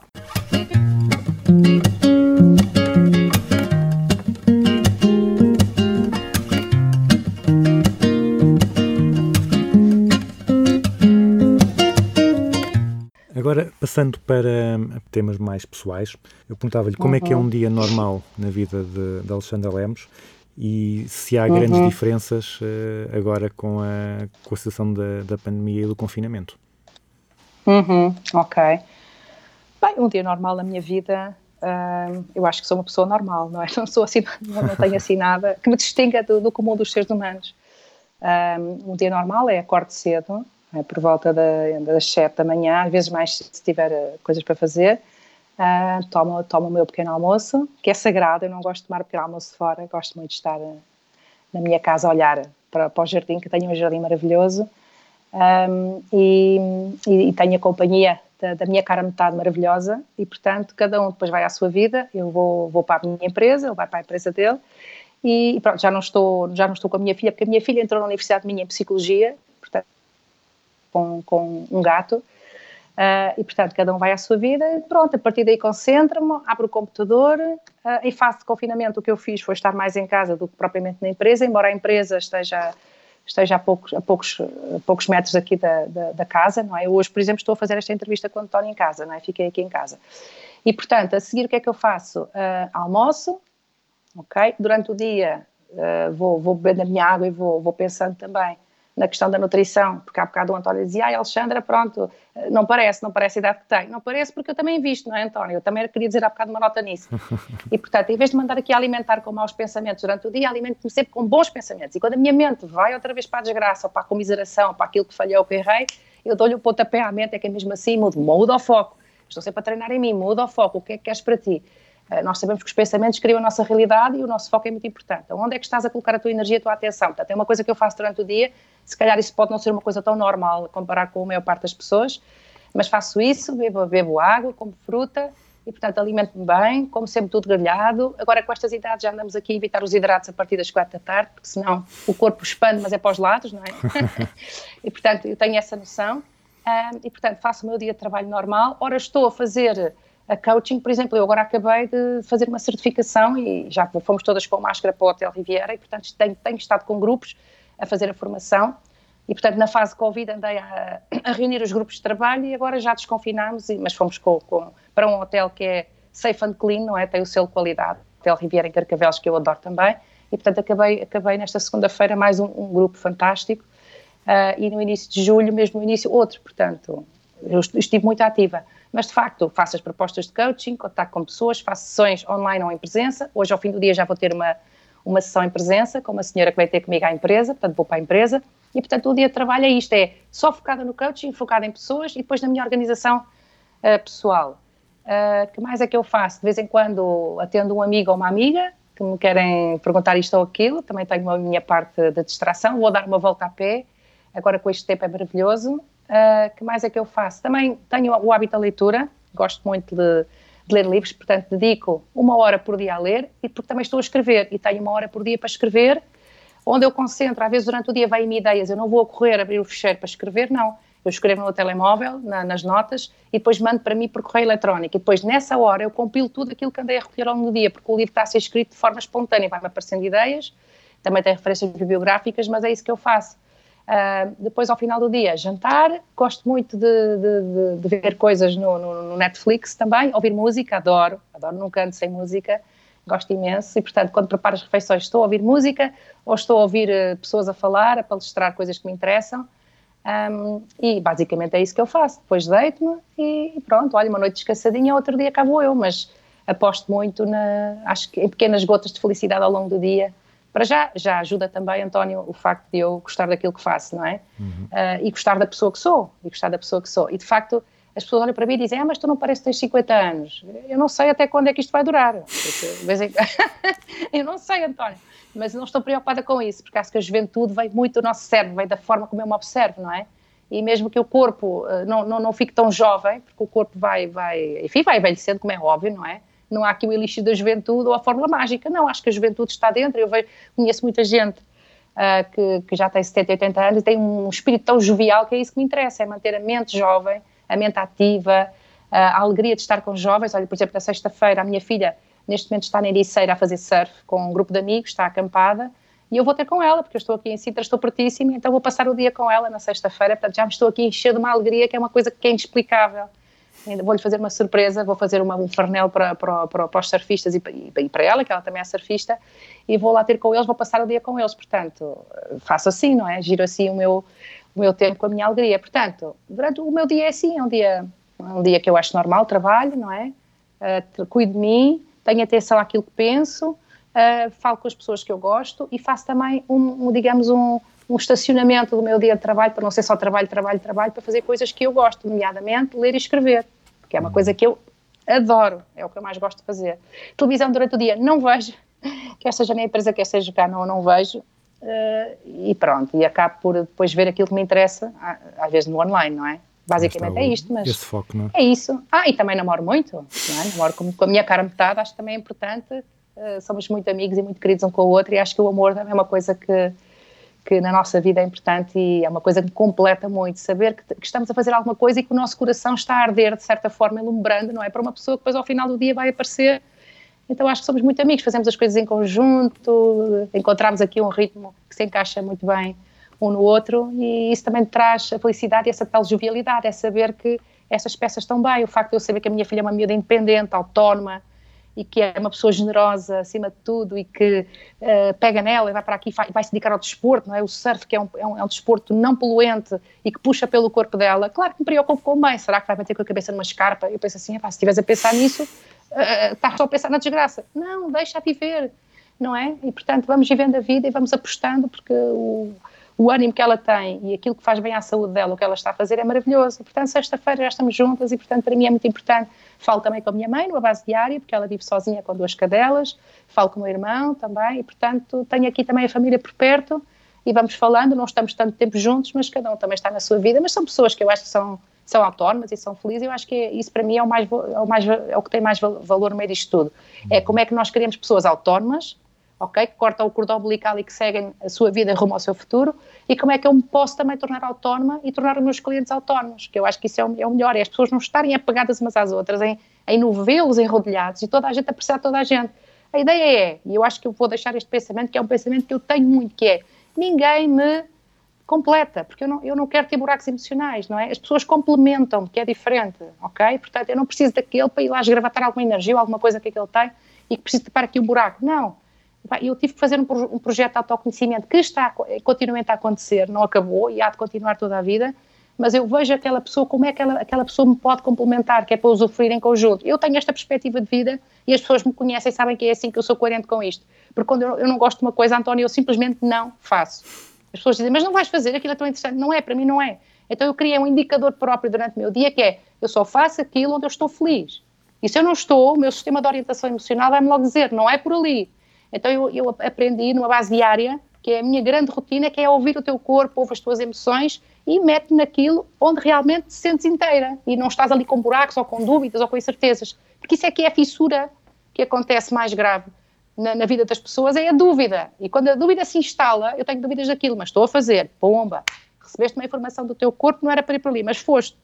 E agora lá estás tu a, a, não é, a remendar coisas que podias ter antecipado. Portanto, eu acho que cada vez mais faço isso. Vejo o racional e vejo o emocional, mas acima de tudo estou atenta àquilo que o meu corpo diz, nomeadamente até, uh, António, ao nível da alimentação. Às vezes apetece-me uh, estragar a minha dieta e vou ali como um doce, uma coisa cheia de farinha e não sei o quê. Depois o meu corpo sente-se logo, porque eu não posso ir por aí, uh, porque tenho questões no corpo que eu sei que não deixam. Então às vezes Uhum. apetece, pronto, mas já vou a saber qual que vou, não é? Mas depois alinho a dieta e, portanto, acabo por não ser fundamentalista, mas acabo por escolher um padrão de vida numa base diária, na minha rotina, que é faz o que, o, que te traz de felicidade.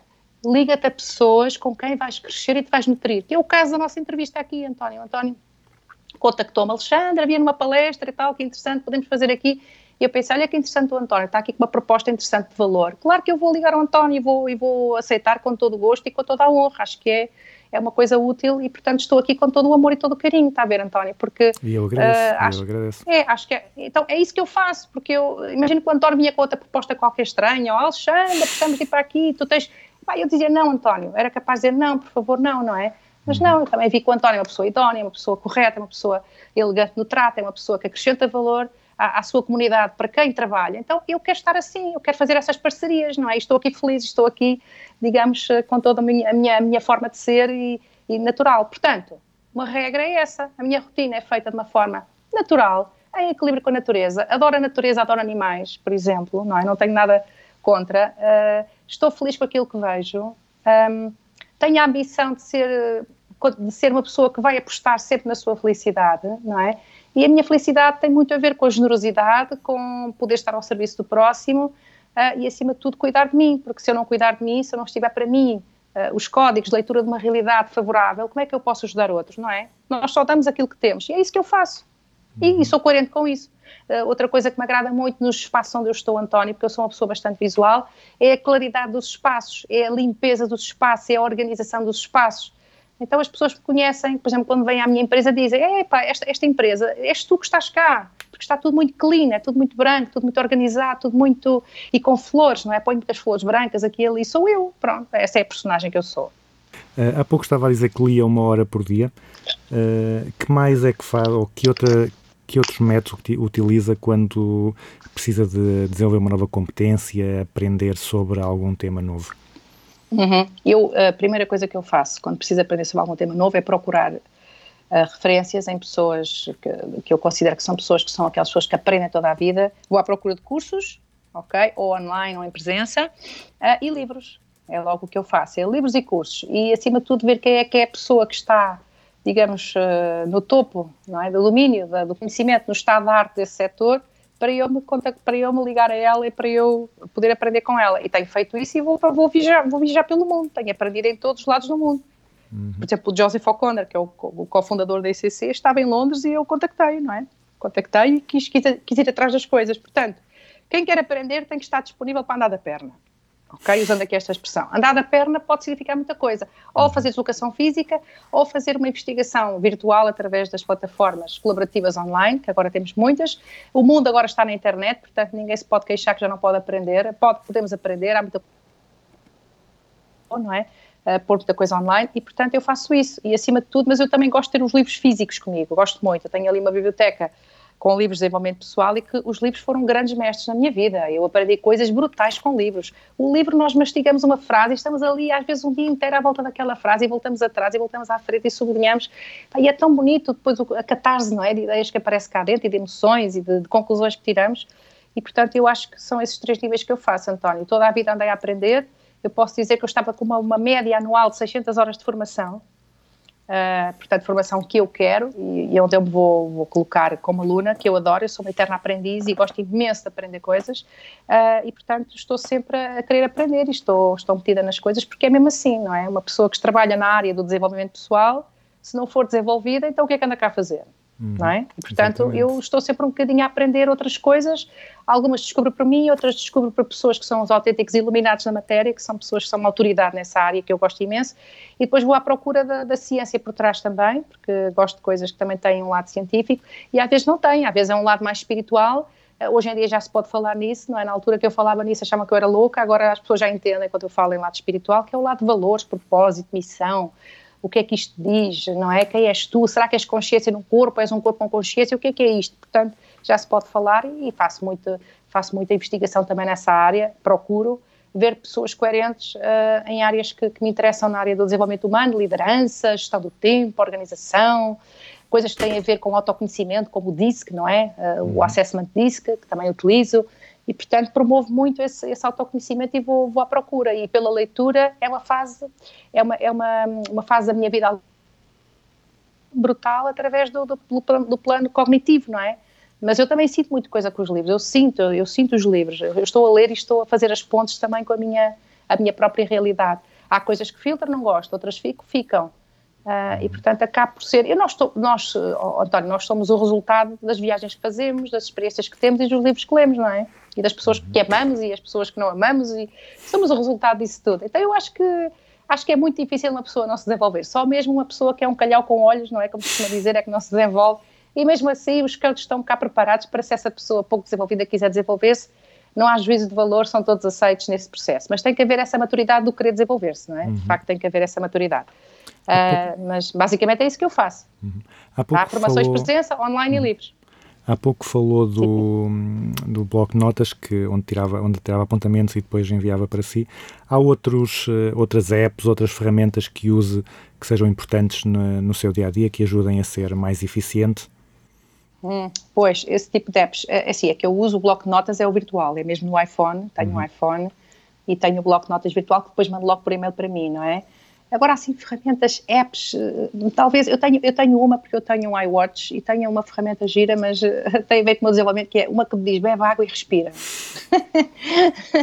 e, portanto, eu tenho aqui o mundo no meu relógio, isto já não é um relógio, é um computador. Então, o que eu uso, basicamente, para, para me desenvolver é um pouco isso. Ah, depois eu, eu uso muito também os canais do YouTube, portanto, se quisermos falar em coisas virtuais, porque estou sempre a, ver eh, quotes ou pequenos vídeos disto e daquilo, é? Eh, desde o Steve Jobs à Oprah Winfrey, a outros que me interessam, ah, e eu vou fazendo aqui uma pesquisa e às vezes vejo, vejo, vejo no online, não é? E portanto faço essas pausas e tenho essas apps, mas são apps, apps normais, são. Olha, Por WhatsApp também, que eu divulgo muita coisa por WhatsApp e recebo muita coisa por WhatsApp, uso muito. Ah, o Facebook, o Instagram, que já são aquelas apps mais. Também, também publico muita coisa e vou ver o que é que as pessoas andam a fazer na área do coaching e do desenvolvimento pessoal. Ah, e muito também o LinkedIn, não é bem uma app, é mais uma rede, uma rede profissional, mas vejo, vejo muito, consulto muito, faço toda essa consulta ou através do iPhone ou do iWatch e ando sempre assim um pouco ligada, mas não sou, não sou, como é que eu ia dizer, aficionada, não é? Porque eu gosto muito de ler coisas físicas e, e de estar com pessoas. Sou muito do touch, não só virtual, mas o touch físico. e, portanto, gosto de estar com o livro na mão e gosto de, gosto de estar, de estar com as pessoas. Mas as apps ajudam-nos, não é? Quando estamos longe é natural. E hoje em dia, quem não estiver muito no mundo virtual está um bocadinho fora daquilo que é a realidade. E eu quero estar na realidade, embora aprecie muito, por exemplo, estar com os pés metidos na relva, na relva fresca. E nada, nada há como isso, como sentir a natureza ou passar a, uma mãozinha pelo pelo do meu gato e o mundo virtual aí não, não, não existe, é o mundo físico, é o real, é a natureza, rodeio de plantas e flores, eh, porque preciso fazer o balance, não é? Um certo equilíbrio entre, entre o virtual e o real. Portanto, eu sou uma pessoa real, eu gosto de coisas reais, gosto, gosto de ver as coisas. Uh, também compro no online, compro, também, também estudo no online, sim, também faço isso, mas depois gosto muito de ver, ver a pessoa. Ainda agora, António, só para dar aqui um exemplo, eu fiz agora umas aulas no, no Instituto Superior Técnico, uh, à distância, foi, foi através da, da plataforma Zoom, Uh, e a equipa, a equipa do lado de lá, portanto, os alunos, todos eles são, são, são desta empresa e daquela, várias empresas, não é? Bastantes pessoas, de, desde o norte ao sul do país, diziam que queriam mesmo conhecer ao vivo, e eu disse eu também. Então combinámos nós, agora depois de passar esta fase Covid, eles virem ter comigo, ou com eles, onde, onde quiserem, ou no técnico, ou na minha empresa, e vamos, vamos, vamos, vamos ver, porque foi, uma, foi um curso tão intenso no online, esta app online, a Zoom, não é? que acabamos por ter necessidade depois de quer ver a pessoa real. Eu acho que isso é interessante, esta dinâmica entre o que é que é virtual e o que é que é real, mas é sempre bom nós conhecermos a pessoa real, não é? Sim, sem dúvida.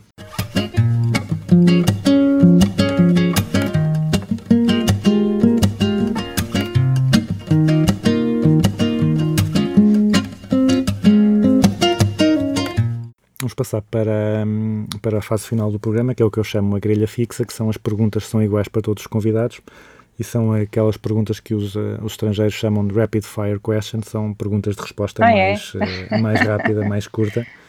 E Ok. então a primeira é uma empresa ou um guru, ou uma empresa e um guru que a Alexandra admire, porque que a inspira ou que a tenha marcado. Sim, olha, há uma, há uma pessoa a mim que me, que me inspira muito.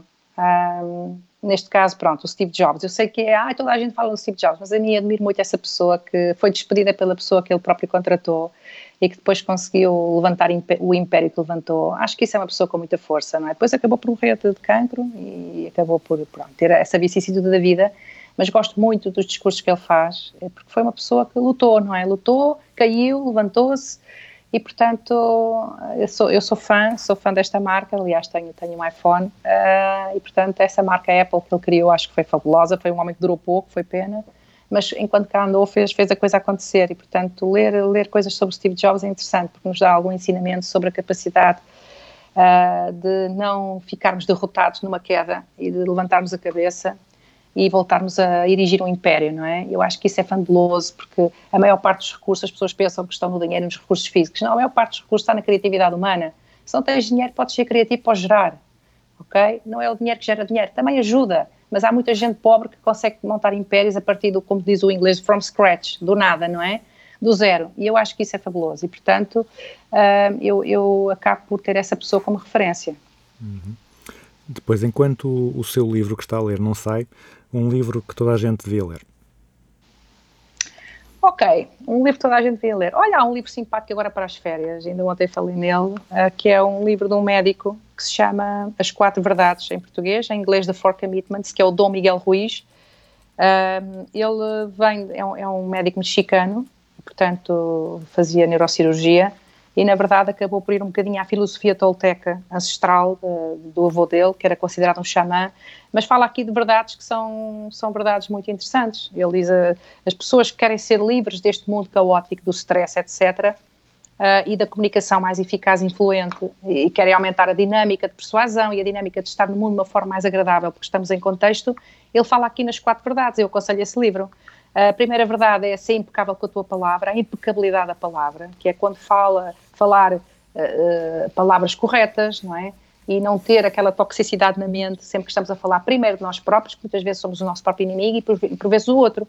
E, portanto, a impecabilidade da palavra, sempre que falares, fala de forma impecável, mesmo que seja a fazer uma crítica, fala de forma construtiva. A segunda, a segunda verdade é não leves nada a peito, ok? Portanto, não, não, não tomes as coisas assim tão a peito.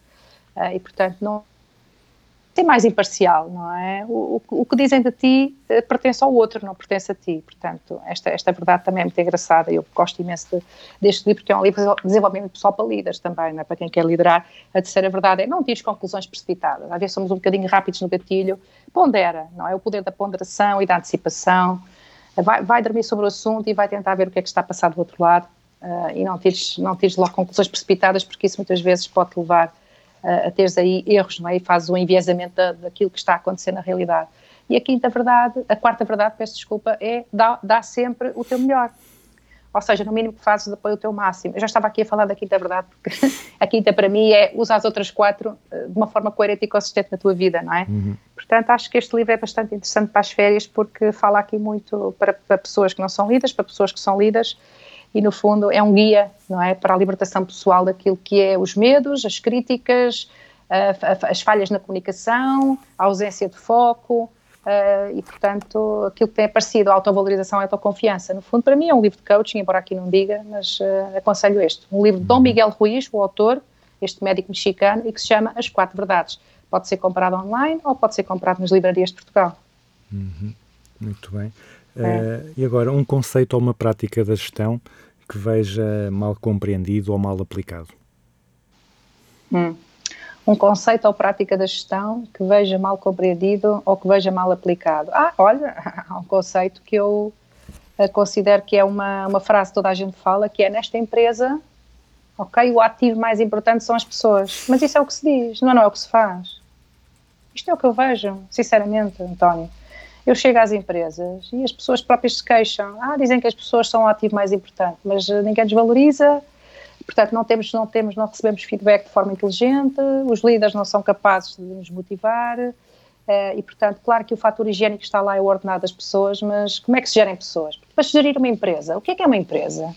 As pessoas ainda têm algumas dúvidas sobre o que é uma empresa. E toda, toda, toda, todas as pessoas que têm uma visão mais economicista e mais orientada, não é, ao taylorismo, não é, que é ou à production, não é, à produção, veem as pessoas como apenas peças de uma engrenagem que servem para produzir coisas, mas não é assim. Hoje em dia as pessoas têm o mundo na mão, no telemóvel, e as pessoas já não são tão ignorantes como eram no ano passado. E, portanto, hoje em dia já se fala em bem-estar e felicidade das empresas de local de trabalho, já se fala em coaching, fala-se em motivação, fala-se em poder de influência. Então, se uma coisa que eu vejo que não é aplicada é esta frase que ficou marcada quando apareceu, não é? No, no, no conceito da gestão, que é uh, as pessoas são o nosso melhor ativo, aí são, então mostra, mostra como é que são o melhor ativo. Porque a verdade é que queres aumentar a tua produção, o que é que acontece em tempos de crise? Em tempos de crise corta-se formações, corta-se desenvolvimento pessoal, corta-se coaching, não é? Porque as, pessoas, as, empresas acham que isso não é mais importante, mas é, é exatamente durante a crise que nós temos que apoiar as pessoas, senão eles vão perder as pessoas. As pessoas vão começar a ter ausências ao trabalho porque estão deprimidas, estão estressadas, não é? Vão começar a despedir pessoas, etc. Portanto, acho que sim, que as, empresas quando estão em crise devem pensar em como é que vamos manter o sinal dos bons para serem melhores e daqueles que ainda não são, não são tão bons para, para, para crescerem um bocadinho, porque são as pessoas que fazem as coisas acontecer. António, eu vejo, às vezes imagino uma empresa de informática, não é? Uma empresa de produção disto ou daquilo, que seja, que tem lá recursos físicos, computadores e coisas que está tudo, tudo no local de trabalho, não é? Ou mesmo em casa, eh, remotamente. Se não estiverem lá as pessoas a trabalhar com as máquinas, o que é que as máquinas fazem sozinhas? A inteligência artificial já faz muita coisa sozinha, mas é preciso pessoas a programarem aquilo, não é? E é preciso uma, uma vigilância e uma monitorização. E é preciso o espírito crítico do, do, da pessoa para, para poder orientar e tomar decisões, não é? Portanto, as máquinas não vão substituir as pessoas uh, tão, tão, depressa. Então, se as pessoas são o ativo mais importante, vamos lá apostar nas pessoas. Eu acho que esse é o pior erro da, da gestão, é ver a gestão de recursos uh, físicos e não físicos, não é? Mas muito apostado mais a tudo o que é uh, o capital e o produto e a, e a máquina ferramenta, etc. Então vamos lá pôr as pessoas na equação, que às vezes é um parente pobre esquecido disto tudo e no fundo é, é, é a base fundamental. É, é, um líder que faz a diferença numa empresa. Uhum. É uma equipa motivada que faz a diferença numa empresa, porque há vários estudos feitos, não é? Em que, por comparação, colocam pessoas em fracas condições de recursos como, por exemplo, a iluminação, ou mesas de trabalho, ou, ou ferramentas informáticas, ou, ou, ou, outras ferramentas mais físicas, e colocam em paralelo outra sala onde isso é tudo maravilhoso. E afinal, as pessoas que trabalharam sem esses recursos e as que trabalharam com recursos chegam ao mesmo resultado, porque as que trabalharam sem os, os tais recursos ou os meios, não é? Uh, tiveram lá um líder sempre a perguntar como é que eu posso ajudar-vos, em que é que eu posso ser útil, obrigar, estás a fazer bem, e portanto tiveram o fator da motivação ali. Então, a diferença é feita pelas pessoas e a influência das pessoas, porque as pessoas, quando estão motivadas, elas fazem ouro a partir do nada, elas conseguem reinventar os recursos, porque há algo mais forte que as percorre, que é esta vontade de serem úteis e a vontade de serem reconhecidas e a ambição de transformar o nada em alguma coisa, não é? E, portanto, as pessoas são criativas assim. Uh, e enquanto isso não for entendido, as empresas não saem, não saem do nível onde estão, por mais recursos físicos que tenham. Se tiverem as pessoas motivadas, uh, desmotivadas, uh, não vão a lado nenhum. Se tiverem as pessoas motivadas, vão, vão um bocadinho mais além, porque as pessoas vão dar a, a chamada ilha, a, milha, a, a, extra mile, não é? A milha extra, e vão fazer. É a tal quarta verdade do livro que eu disse há bocadinho, é dá o teu melhor. E, e as pessoas, para darem o seu melhor, não é só o dinheiro que conta, é a valorização, é o reconhecimento, é a gestão de carreira, é gostarem de estar numa, numa, numa, num, num, grupo de amigos onde sabem que não vai haver críticas ácidas, são reconhecidos, gostam de chegar e sentem aquela emoção, uau, eu hoje vou ser útil e vou almoçar com os meus colegas e tenho aqui um líder que é uma pessoa fantástica que me inspira. As pessoas são nutridas por isso, uhum. pelo menos é o que eu vejo. As pessoas hoje em dia são muito evoluídas, não é? Uhum. Já em termos das suas mecânicas e dos seus, das suas ferramentas. O que é que está a faltar? É a atenção ao ser humano a um ponto onde ele se possa também desenvolver e evoluir. E, portanto, acho que a liderança é uma coisa muito importante aqui penso eu, não é? Uh, e um conceito ou uma prática da gestão uh, sobre o qual a Alexandra tenha mudado de ideias? Um conceito ou prática. Eu sei que o António me, me, falou que ia fazer estas perguntas, mas eu não, eu não preparei porque eu não gosto, eu gosto, eu gosto de pensar na hora. Uhum. porque eu gosto também de ser desafiada, não é? E o António aqui está-me a fazer um bocadinho de coaching a mim. Portanto, um conceito ou prática de gestão que a Alexandra tenha abandonado, não é? é Algo que eu tenha... Que tenha, que que tenha eu... mudado de ideias. Ah, pode ser ah, abandonar, tenha... pode ser não gostava, inicialmente não, não apreciava ou não valorizava e agora valoriza, ou achava que era uma coisa e agora acha que é uma coisa diferente. Uhum. Uh, vou, vou, aqui pensar um bocadinho. Dou-lhe só, dou só um exemplo, uh... se calhar talvez possa ajudar. Uh, por exemplo, eu, sou, uhum. eu trabalho, a minha área é mais do recrutamento e seleção, e eu inicialmente achava que a fase mais importante era a seleção, ou seja, era depois de já ter os candidatos, era uh, testá-los, analisá-los para perceber qual é que era o mais adequado. E agora, cada vez acho mais que o mais importante é o, é o recrutamento, é angariar candidatos. Porque se eu angariar, uhum. se eu angariar só bons candidatos, mesmo que eu depois escolha o pior, né, mesmo que a fase da seleção não corra muito bem, eu vou ter sempre um bom, uma boa pessoa escolhida. Enquanto se eu não me focar na seleção, na, no recrutamento, se eu deixar vir qualquer pessoa, depois o, a seleção vai ser, vai ser muito mais uh, vai ser muito mais uh, difícil, vai ser muito mais exigente e se houver algum erro, o, o impacto é muito maior. Uhum, exato, exatamente. É, estou a pensar o que é que eu acho em relação assim àquilo tudo que aprendi e à minha própria experiência que eu achava que ok. Um, Olha, é, é, interessante, é interessante. Eh, eu, por exemplo, uma coisa que eu mudei de ideias através da, da minha experiência, não é? Que foi, muitas vezes, aconteceu-me isto até no projeto da ponte, eu tinha, eu tinha ideias, e então passava logo para a ação, ok? Uh, e achava que podia ser auto-empoderado, ou seja, ia logo fazer o disclosure, a, a, libertação da informação para os meus colegas, e às vezes não, não, não, não, não ligava muito às, às às hierarquias, não é? É quem estivesse lá e tal, e fui chamada a atenção por isso. E, portanto, essa, e por isso é que eu hoje em dia também sou dona da minha própria empresa, porque acho que tenho ideias muito próprias e não consigo, não consigo uh, responder a pessoas às quais não considero que tenham poder de influência sobre mim ou que me inspiram, não é? Eu sou muito rebelde aí. Se aquela pessoa não me inspira, nem, para mim, se for minha chefe, já não consigo vê-la como chefe, não é? Então faço-lhe o bypass. Isso é mau, isso é mau. Uhum. Ou seja, eu acho que antigamente pensava, é, tens de ser rebelde e não sei o quê, e fazia, acontecia, e não ligava às chefias e às, e às hierarquias. E, e, temos que ter essa noção. Há uma hierarquia, não é? E, portanto, uma coisa que eu mudei foi isso, foi o respeito pelas hierarquias, pela coordenação de projetos e de trabalhos, e mesmo que haja uma pessoa que tenha ideias muito próprias e um sangue na guerra muito específico, temos que também aprender a a valorizar, não é? O que a hierarquia também nos diz de uma forma generativa. E essa, essa foi uma coisa que eu aprendi. à custa de fazer, de fazer alguns erros e ser chamada um pouquinho a atenção. Chegaram-me a dizer, Alexandra, as ordens vêm de cima para baixo, não é de baixo para cima. Cheguei a ouvir isso, cheguei a ouvir isso. Uh, e eu na altura não entendia, então, mas isto é lógica e não sei o quê, porque é que não é mais depressa? E, portanto, aquela coisa da rapidez e de fazer já, está tudo à vista. Não, não está tudo à vista, tem calma há regras para se cumprirem, há aqui uma hierarquia para se.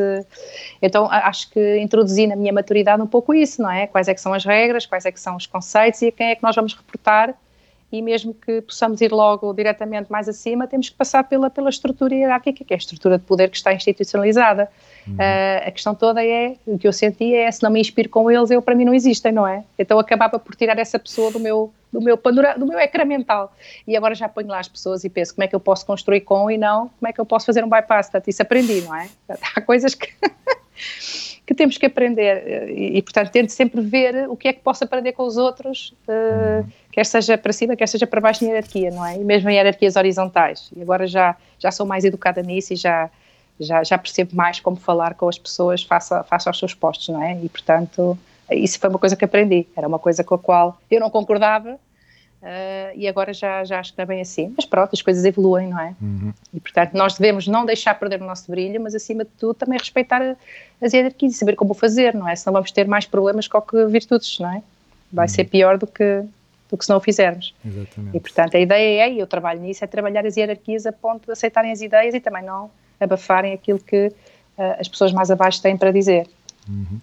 E finalmente, para, para encerrarmos o programa, uma música para eu depois eh, colocar e os ouvintes ficarem a ouvir enquanto, enquanto Claro. nós deixamos de falar. Eu, eu gosto muito de música hum, indie, também ap- aprendi isso também com, com a minha cara metade, não é? Ele, ele, ele gosta muito de música indie, eu não, não andava tanto nessa onda da música indie, eh, gostava mais de ver aqueles jovens que vão àqueles concursos ídolos ou, ou outros, não é? o Britain's Got Talent, gostava de ver como é que, como é que pequenas lagartixas transformam em bru- brutais borboletas.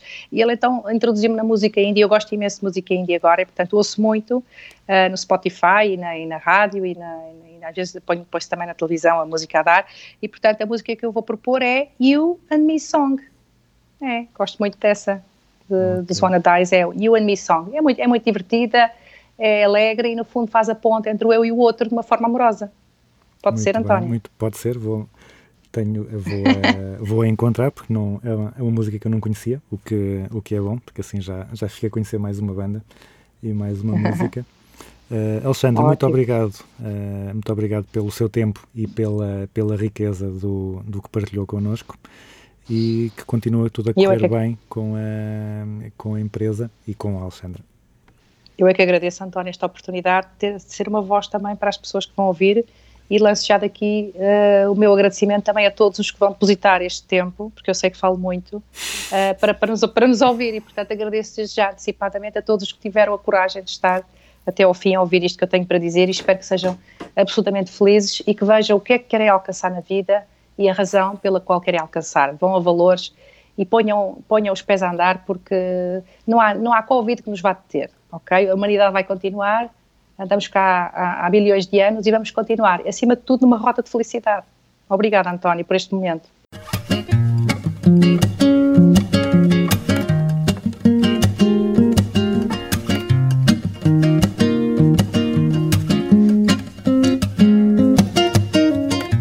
E assim concluímos o 48º Business as Usual com Alexandra Lemos. Episódio a que se podia dar o título Tudo o que sempre quis saber sobre coaching e não teve a hipótese de perguntar. Espero que tenham ficado informados sobre o tema. Nós voltamos para a semana. Fiquem até lá com os Wanna Dies e You and Me Song.